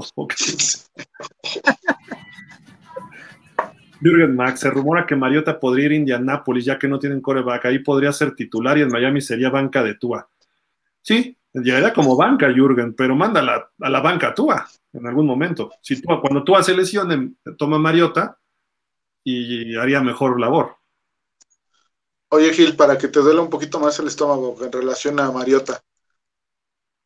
A Mariota le pagaríamos menos de lo que le pagamos a Brissett. Ay. En relación, a, en relación a lo que se les pagó el año pasado a los dos, ¿no? O sea, nos saldría más barato Mariota que Brissette, entonces. ya, no seas así, Fer, no me hagas sufrir. Ya fue la última. ojalá llegara el milagro y llegara Watson. Debería ser. Jürgen si Se portó, si se portó bien, señor Roldán, para Navidad. Pues sí, porque va a estar sancionado, ¿no? Entonces, a lo mejor ya empieza a jugar. Jürgen Max, el de Greer dijo una semana antes del juicio de Watson que la puerta estaba cerrada y ahora que es inocente, ya Miami está descartado. Es el colmo. no podía Greer esperarse hasta la resolución del juicio. Pues no, así es. Sonia Lema dice, de Tua no esperen absolutamente nada. En, el en la final con Clemson me di cuenta que es miedoso, pero vertical. No sabe leer las defensas, errático y la embarra en los momentos claves. Todavía, hasta ahorita sí se ha visto, ¿no? El juego con Tennessee, el juego con Buffalo, esa final que dices con Clemson. Cuando entró de relevo en la otra final, hizo un pase de touchdown nada más. Fue Waddle, ¿no? Sí fue Waddle el que lo atrapó, ¿no? Aquella. Pero él entró de relevo y pues, lo completó, ¿no? Y vámonos. Y luego se lesionó. Por lo menos llevó a una final a Alabama, ¿no? Eso es importante señalarlo. Pero sí. Dice Juan Carlos García, estoy completamente de acuerdo con Gil. Es increíble que no hayan hecho nada ahora por Watson. Se refleja totalmente la incongruencia. Dejaron pasar a Wilson. Seguiremos en coreback élite por más años. Jürgen Max, ¿podría ser que los equipos no quieren los picks de Miami que Greer pueda ofrecer a cambio de algún élite porque podría perderlos si la NFL le confirma el tampering a Ross? Pues no sé, yo creo que si ya hiciste el trade, yo creo que no te los pueden quitar, ¿no? Sí, no, creo que no. Sería a lo mejor en selecciones futuras, ¿no? Sí. Yo creo que no sería así, pero digo, a lo mejor, Jürgen, no, no sé, habría que checar eso, pero sigo creyendo que Grier es un infiltrado de para ir a Miami. Muchos dicen que no cambian los picks colegiales por un coreback élite, por no arriesgar el futuro de la franquicia. Maldita sea, llevo 21 años esperando ese futuro, el futuro que nunca llega. Vean a Chargers, Mac y Jackson para ayudarle a Herbert. El futuro es ahora. Sí.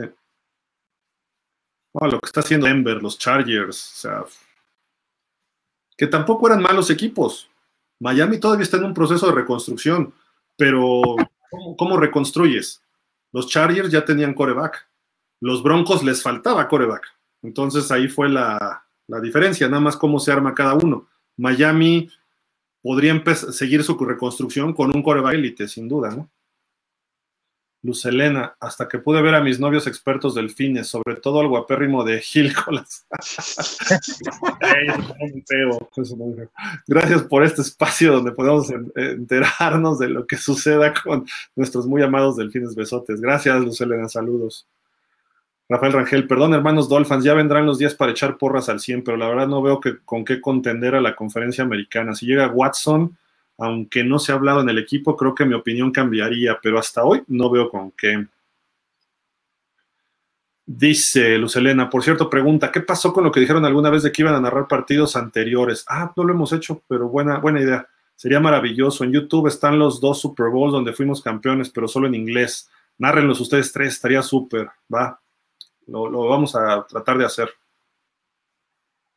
Pablo Carrillo Cosío. Gil, se está manejando el rumor de que Watson va a Cleveland y Baker, a Miami. ¿Eh? ¿Qué?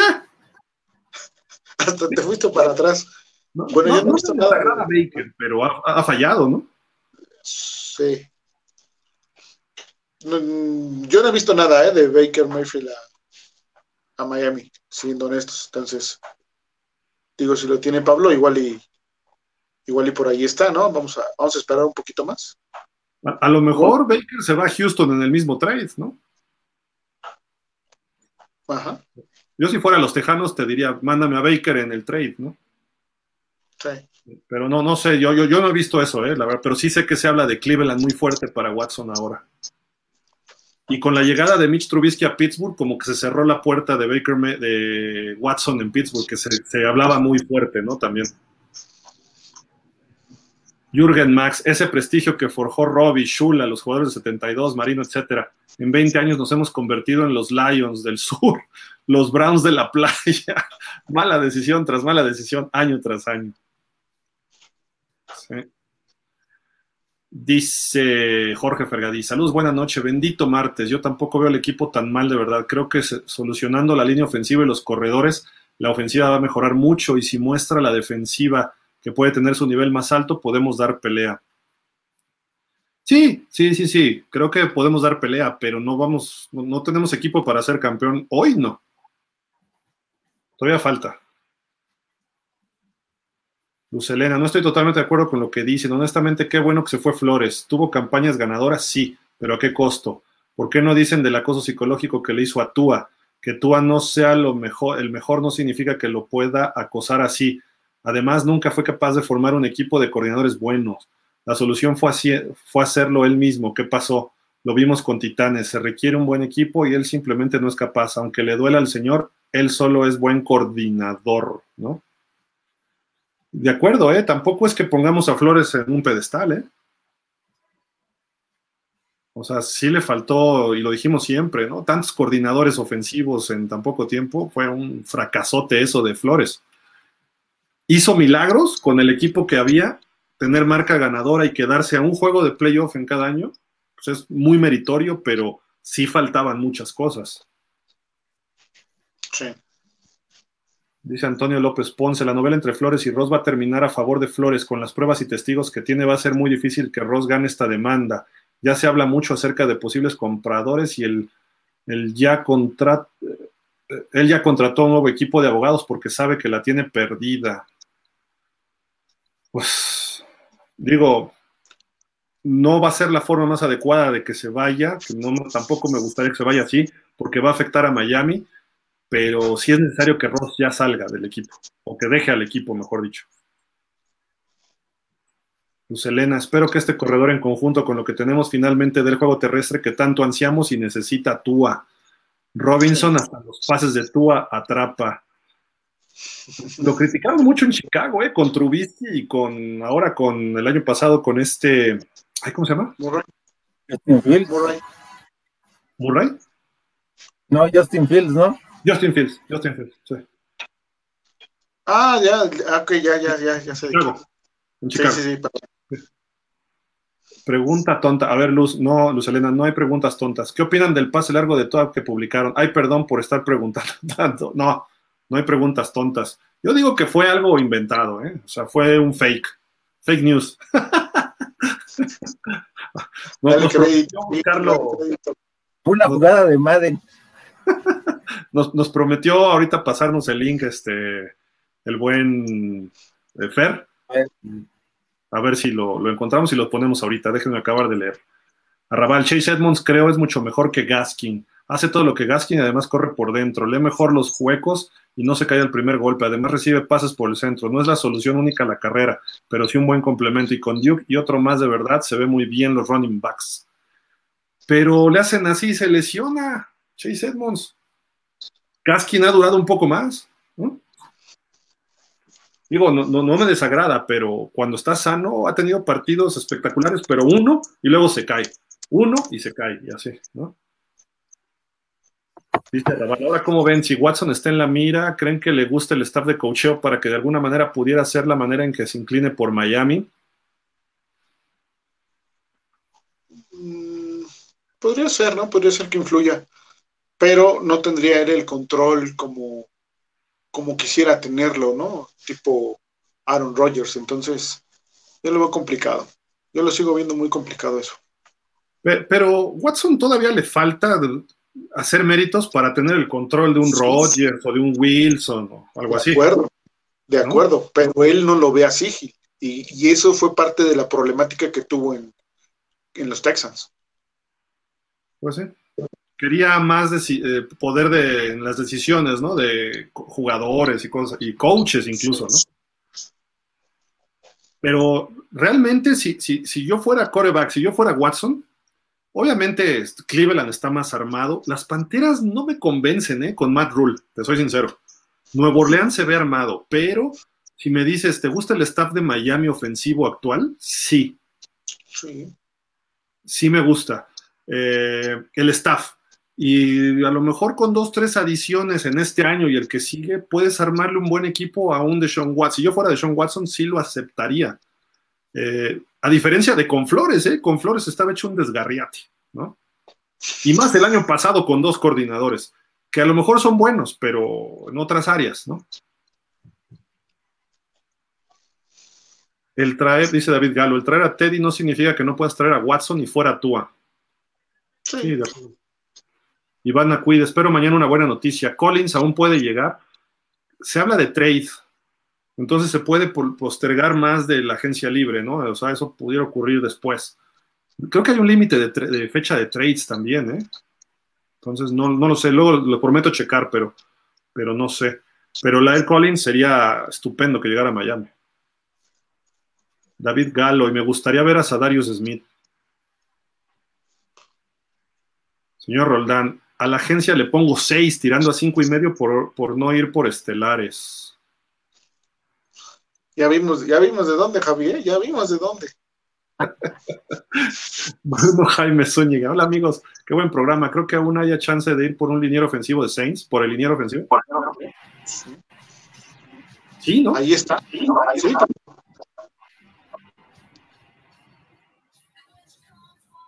Joel Macedo, ¿aún nos quedará presupuesto para otra estrella? ah, miren, precisamente acá teníamos ya lo que le sobra a Miami de lana. No lo dijimos. voy a quitar rápido el comentario de Joel para que se vea bien. Estos son los equipos con más lana en el tope. Los Colts se quedan arriba en primero, eh, lo cual me preocupa que a lo mejor ellos entren en la carrera por Armstead porque sale Eric, Fisher. A lo mejor ahí pueden entrar. Los Jets tienen más lana, nos pueden ganar a Armstead. Los Seahawks, bueno, pues los Seahawks están hecho un desgarriate. Los Osos también pudieran ir por liniero. Panthers, Raiders, Cowboys. Fíjate, los Cowboys aparecieron ahí ahora. Y Miami 24,700. La Collins, ¿cuánto nos puede cobrar? No sé. Como 10. Yo creo que 15, ¿no, Gil? Si Connor Williams costó 15, yo creo uh. que eh, como 18, ¿no? Sí. 18, 20. Pero Collins. 15. ¿Cuánto costó este Williams? A ver, acá lo tengo, déjame checar, nada más espérame tantito. Ahorita les digo exactamente. Nos costó 14, pero por dos años, o sea, 7. 7.5, sí. Ajá, más o menos, ¿no? 7 por año. Puede que 10, 12, ¿no? Este la El Collins. No sé cómo esté su contrato, porque él sería trade, no sería agente libre. Habría que ver su contrato, ahorita lo checamos en lo que acabamos el show rápido. Um, Jorge Fergadís dice, aunque Greer no hubiera descartado a Deshaun Watson, pienso que no iba a llegar por la forma del juego del head coach. Puede ser. Pero pues tú quieres un coreback estelar en el sistema que sea, ¿no? Cinco años, 50 millones, del Collins. O sea, 10 por año. Más o menos, ¿no? Sí. Por eso lo puse en 15. Yo dije, bueno. Sí, habrá algún año que se vaya para arriba, ¿no? En el tope y eso, ¿no? Pero, pues no está mal, ¿eh? O sea, Miami debería jalar ese gatillo sin bronca. Imagínate a él y a Teron Armstead con Williams y lo que hay. O sea, ya, no, no nos podríamos quejar, pero bueno. Yo personalmente buscaría un centro. Y Me gustaba Ryan Jensen, pero los bucaneros no lo soltaron. Entonces, este, creo que por ahí quedó uno libre medio bueno, pero habría que checar. Pero a lo mejor en, el draft puedes buscar un, un, pick de un centro. Y creo que también hay buenos, ¿eh? Juan Salvador Romero dice: Hola amigos, buenas noches. Si no quieren a ¿por qué el capricho de la gerencia de retenerlo? Que nosotros no lo queramos no significa que no lo quiera el gerente. y, y sí lo quiere Fer, por ejemplo, ¿no? Yo sí. Juan Salvador, los que no lo quieren son Javi. Yo sí lo quiero. Pero en Dallas, dice. Pero lo quiero, lo quiero. Lo, quiero en Pittsburgh, lo quiero en Green Bay, lo quiero en Kansas, ¿no? En los Jets, se vayan los Jets. Jorge dice, mañana acordar el Patterson y ¡pum! completo los corredores y complemento a los receptores. Sería interesante ver a Patterson porque se podría hacer el Divo Samuel acá, ¿no? Sí, sí, sobre todo porque pues, te juega las dos posiciones en las cuales tiene una cierta debilidad. Osvaldo Osvaldo Erpla dice, tal vez alguien quiera Tua y se traen a Watson. siendo realistas ahorita, por ejemplo, ponemos a, a, lo mejor los Texans no quieren a Tua, pero ¿quién querría a Tua? ¿Los Colts? Pudiera ser. Eh, ¿Qué otro equipo anda sin coreback? Mm, ¿Seattle? Seattle no tiene coreback. Bueno, Drew Pues Chicago tiene a Justin Fields y le está apostando con él, va a su segundo año, ¿no? Entonces. Detroit. Detroit pudiera, aunque Detroit tiene un pick alto que puede llevarse al coreback que quiera en el colegial, ¿no? Y tienen a Jared Goff. este, Washington para tenerlo ahí compitiendo con Carson Wentz. Nueva Orleans. Eh, y párale de contar, no es que haya muchos ahorita sin coreback. A lo mejor Tampa para que después de que se vaya Brady. Que no, es el... Sí, no. Uh, no sé. No, no. O sea, alguien, creo que Seattle pudiera tomarlo, ¿eh? O sea, Tua. Pudiera aceptarlo. Dice Luz Elena, no le pregunten a Javi si cambia Tua. Él lo cambia hasta por Kaepernick. Ah, no, no creo, ¿eh, Javi? Este de los dos nazis, uno, mejor por dos taparrascas de refresco. Lo pensó por Kaepernick, no, bueno. Eso sí, ya, eso es radical. Pablo Carrillo, perdón por la insistencia, pero creo que Ross está dando espacio al tope salarial para traer a Watson. Eso es lo que espero, Pablo. Eh, pero si por las dudas ya le mandé una rutina de ejercicios a toda para su brazo llegar a las 20 yardas. Jürgen Max dice, ay, espérenme.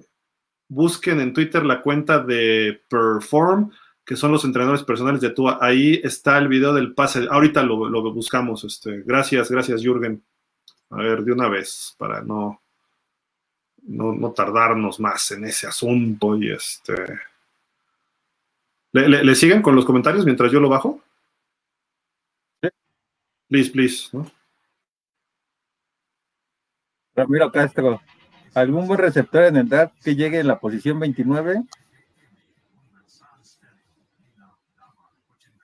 Pues ahorita. No creo, ¿no? Sí, no, no creo que haya más que los están en Alabama y en Georgia, pero posiblemente para cuando este, llegue Miami, el turno de Miami para seleccionar el draft, esos receptores ya no estén disponibles. y eso se los vamos a tener con más detalle un poquito más adelante, cuando acabe la agencia libre, ya nos vamos a volcar sobre el draft y ya les podremos dar datos un poquito más exactos. Jürgen Max volvió a poner aquí la cuenta. Oye, pero me dice que no existe. Lo que pasa es que es, con arroba, arroba Gil, es arroba, arroba 4 Orm. Orm, ajá. Ah, es per 4. Ok, ok, perdón. Luis Elena, Bridgewater mejor que Brissett en cualquier sistema. Brissett solo para cuarta y pulgada. Miguel Darío Pérez Vázquez, por favor digan si hay linieros ofensivos disponibles. Ya me está dando frío, se están acabando los buenos. Vale, mm, que haya mucho dinero. Ya los comentamos, ¿no? Quedan este Dwayne Brown y Terron Amsterdam de los 10 mejores rankeados, por así decirlo. No sé qué quiso decir, no me dice Jorge Fergadís. De qué Cindy.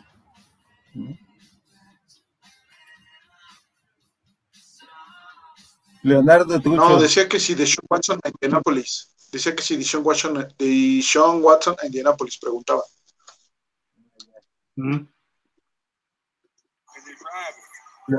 Leonardo Tucho, hola, que contrataron al quarterback Keon Crossen. Sí, viene de Minnesota, ¿no? No mal recuerdo. No, de gigantes, no, de gigantes. De gigantes, es cierto.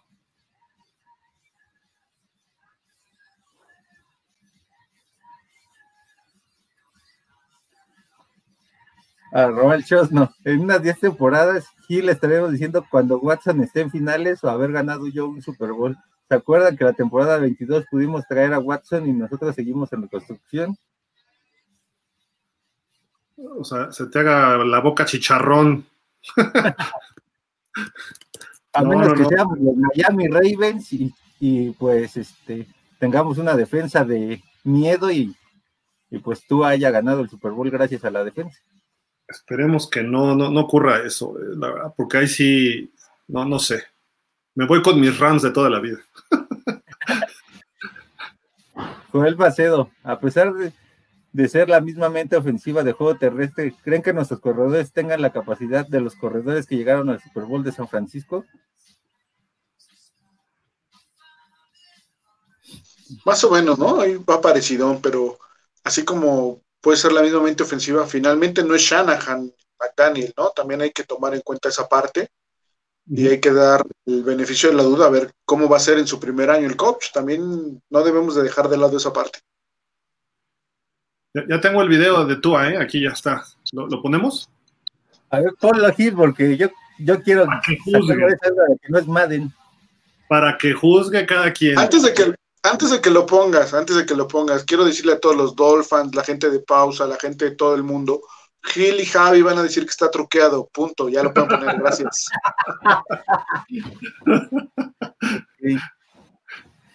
O sea, a priori ya, vamos. A ver, nos quedamos en el de Kilai, ok, ahorita, porque hay que ponerlo al full. A ver, Kilai, ahí está. Venga.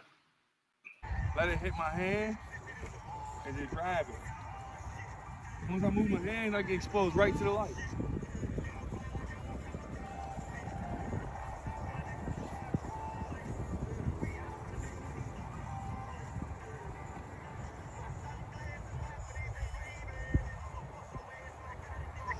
Me, me, llama la atención que no es un campo de americano, entonces ¿cómo medir las yardas de entrada?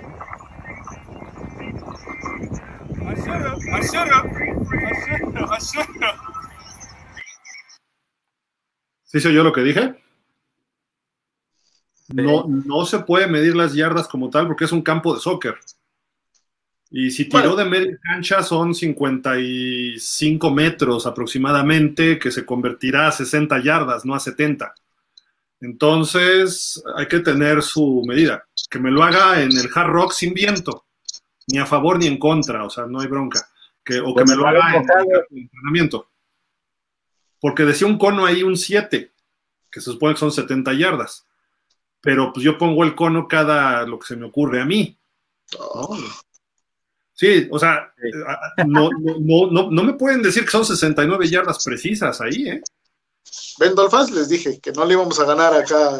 Tendrías que llegar con el aparato de los, de, los topógrafos y decir, de aquí allá son 70 metros o son tantos, ¿no? y, si hay mucho viento y el balón se mueve hacia un lado, ¿no? Totalmente.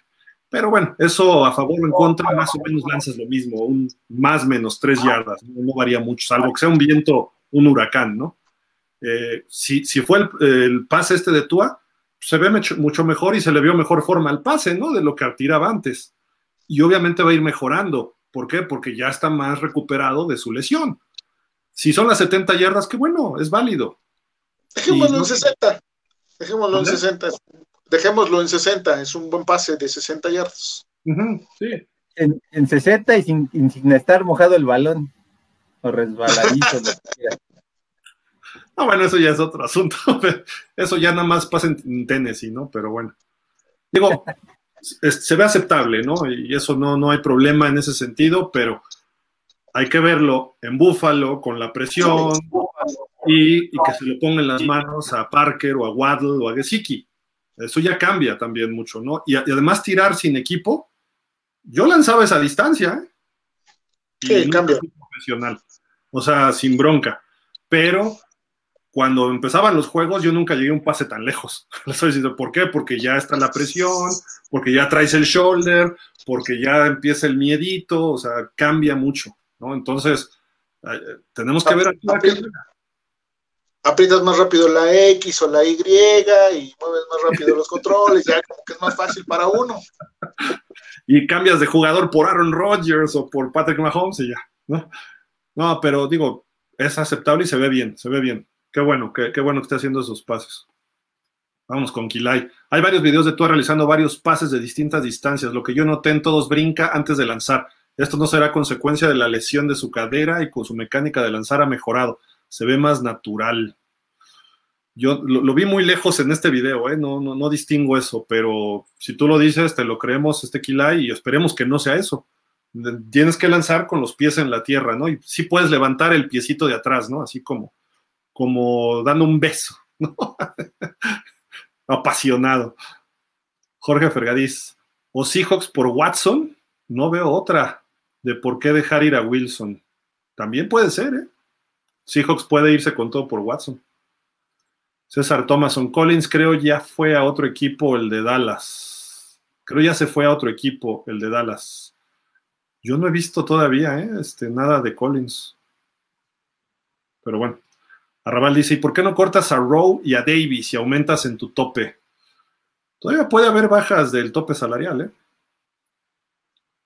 Señor Roldán, y diría Camilo Sesto, y con el viento a tu favor. Pero repito, más o menos tres yardas. no, no, no, no varía tanto, ¿no? Dice César Thomason, son 71 yardas, no cambian Tampa Gil y Javier. Vean la cara de Javier, le cuesta aceptarlo. Carlos Luna, lo malo de esta temporada es que tú sigue teniendo los mismos haters. Lo bueno que esta vez sí tiene coaches y confían en que, en que al final son los que importan. Yo sí creo en Tua. Digo, Tua va a seguir y va a mejorar, ¿no? Publiquen la cuenta que entrena Tua, no la anoté, Osvaldo Osvaldo Erpla. La puso ahí arribita este Jürgen, ¿no? Sí. la puso aquí arriba, Jürgen, déjame ver. Era per orm, algo así, ¿no? Arroba per 4 orm. Sí. Sí, o sea, de todos modos, búsquenla, está ahí en los, en los comentarios, los que la quieran ver. Ahí está, pero es arroba per 4 orm. Sí, por ahí la tiene la tiene Jürgen. Pero bueno, pues ya acabamos, ¿no? De todas maneras, creo, ¿no? Con todos los comentarios. Sí, queda uno. ah, ah sí, Daniel Velasco. Dani, ¿cómo estás? Todo parece indicar que los Browns van a ser los ganones con Watson. El horneador de Campomayo puso un mensaje en redes que suena despedida. Uh, uh, uh, el buen Baker Mayfield. Y, Cleveland mejoraría mucho con Deshaun Watson, eh, la verdad. esperemos que no sea esto. Que Miami mañana se saque la, este, ¿cómo se dice? El conejo de la manga, ¿no? La carta bajo la manga. Pues vámonos, muchísimas gracias, César Thomason. Excelente programa. Con todo vamos a ganar muchos saludos. Perfecto. Javi, ¿algo más para despedirnos? No, pues esperar que en estos días que, este, que sobran de agencia libre Miami dé la sorpresa en algo y pues saber en qué es y traer un quarterback nuevo, un liniero ofensivo nuevo, un buen corredor, algo que tenga que ser Miami para impactar en la agencia libre y nos da esperanza de que esto va a ser este, diferente. De acuerdo. Fer. Pues nada, Gil, agradecerle a todos los Dolphins, a la gente de pausa de los dos minutos que están con nosotros. Gracias por vernos, por estar aquí. Este, cualquier información que tengamos, obviamente, sobre los Miami Dolphins, pues se las haremos saber a la brevedad. Y sí, también esperamos, mañana empieza la agencia libre como tal, entonces esperamos que sí haya más movimientos en Miami y que sean a favor, ¿no? Si es un, este, un jugador de impacto, pues qué mejor, obviamente.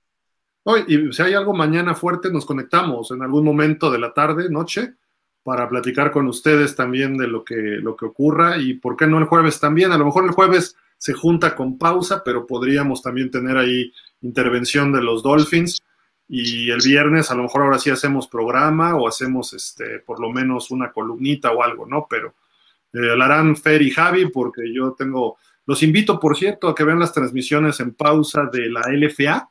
Me invitaron a estar narrando esos partidos, entonces pues estén ahí al pendiente el viernes hay partido en Monterrey, los fundidores, etcétera, este, esta, esta liga que es la profesional de México y pues está, está interesante los partidos. ¿eh? véanla si pueden, por favor, pero pues, muchísimas gracias, Fer, Javi, amigos Dolphins, muchísimas gracias. A ustedes, gracias. Comentarios. híjole, los voy a leer rápido, nada más para que vean, así, nos quedamos en el de Dani. César Thomas, un excelente programa con todos. Ah, sí, ya estaba. Miguel Barranco. Gil, amigos, no me dijeron qué opinan de Landry, de Jarvis Landry. No creo que regrese. ¿eh? No, la relación con Miami se fracturó. La relación con Miami se fracturó. ahí está la cuenta, nos dice Jürgen para que la chequen. Per 4 ORM, perform, ¿no? Carlos Luna, así tú hagan, así tú a tú ganará el supertazón. Javi dirá que es por la defensa y por el, o por el pateador o por una hormiga. Javier, ya dale confianza. Tú al final lucha por nuestros Dolphins. Jürgen Max dice: el que recibe el pase de Tua Slim Bowden también entrena con ellos. Ah, qué bueno, eso sí está bueno, ¿no? Osvaldo Osvaldo, en Instagram hay muchos videos de Tua para ver cómo evoluciona. Dato informático, perform, ok. Mañana se conectan. Gracias. Si pasa esto, Rubén, Gracias Osvaldo y César. Javi va a soñar con el pase de Tua. Muchísimas gracias amigos, pásenla bien, cuídense y estamos en contacto. Eh, nos vemos igual mañana, ¿eh? Mañana nos conectamos, aunque sea un ratito, no, no tan largo como hoy, pero a lo mejor un ratito si nos conectamos, si es que ocurre Lyle Collins, Taron Armstead o Watson o no sé, Allen Robinson, etcétera. Nos, nos conectamos para platicar un ratito aquí con los Dolphins. Muchísimas gracias. Buenas noches, Fer, Javi. Bye, buenas noches. Waddle. Out of that guy. Okay. Waddle.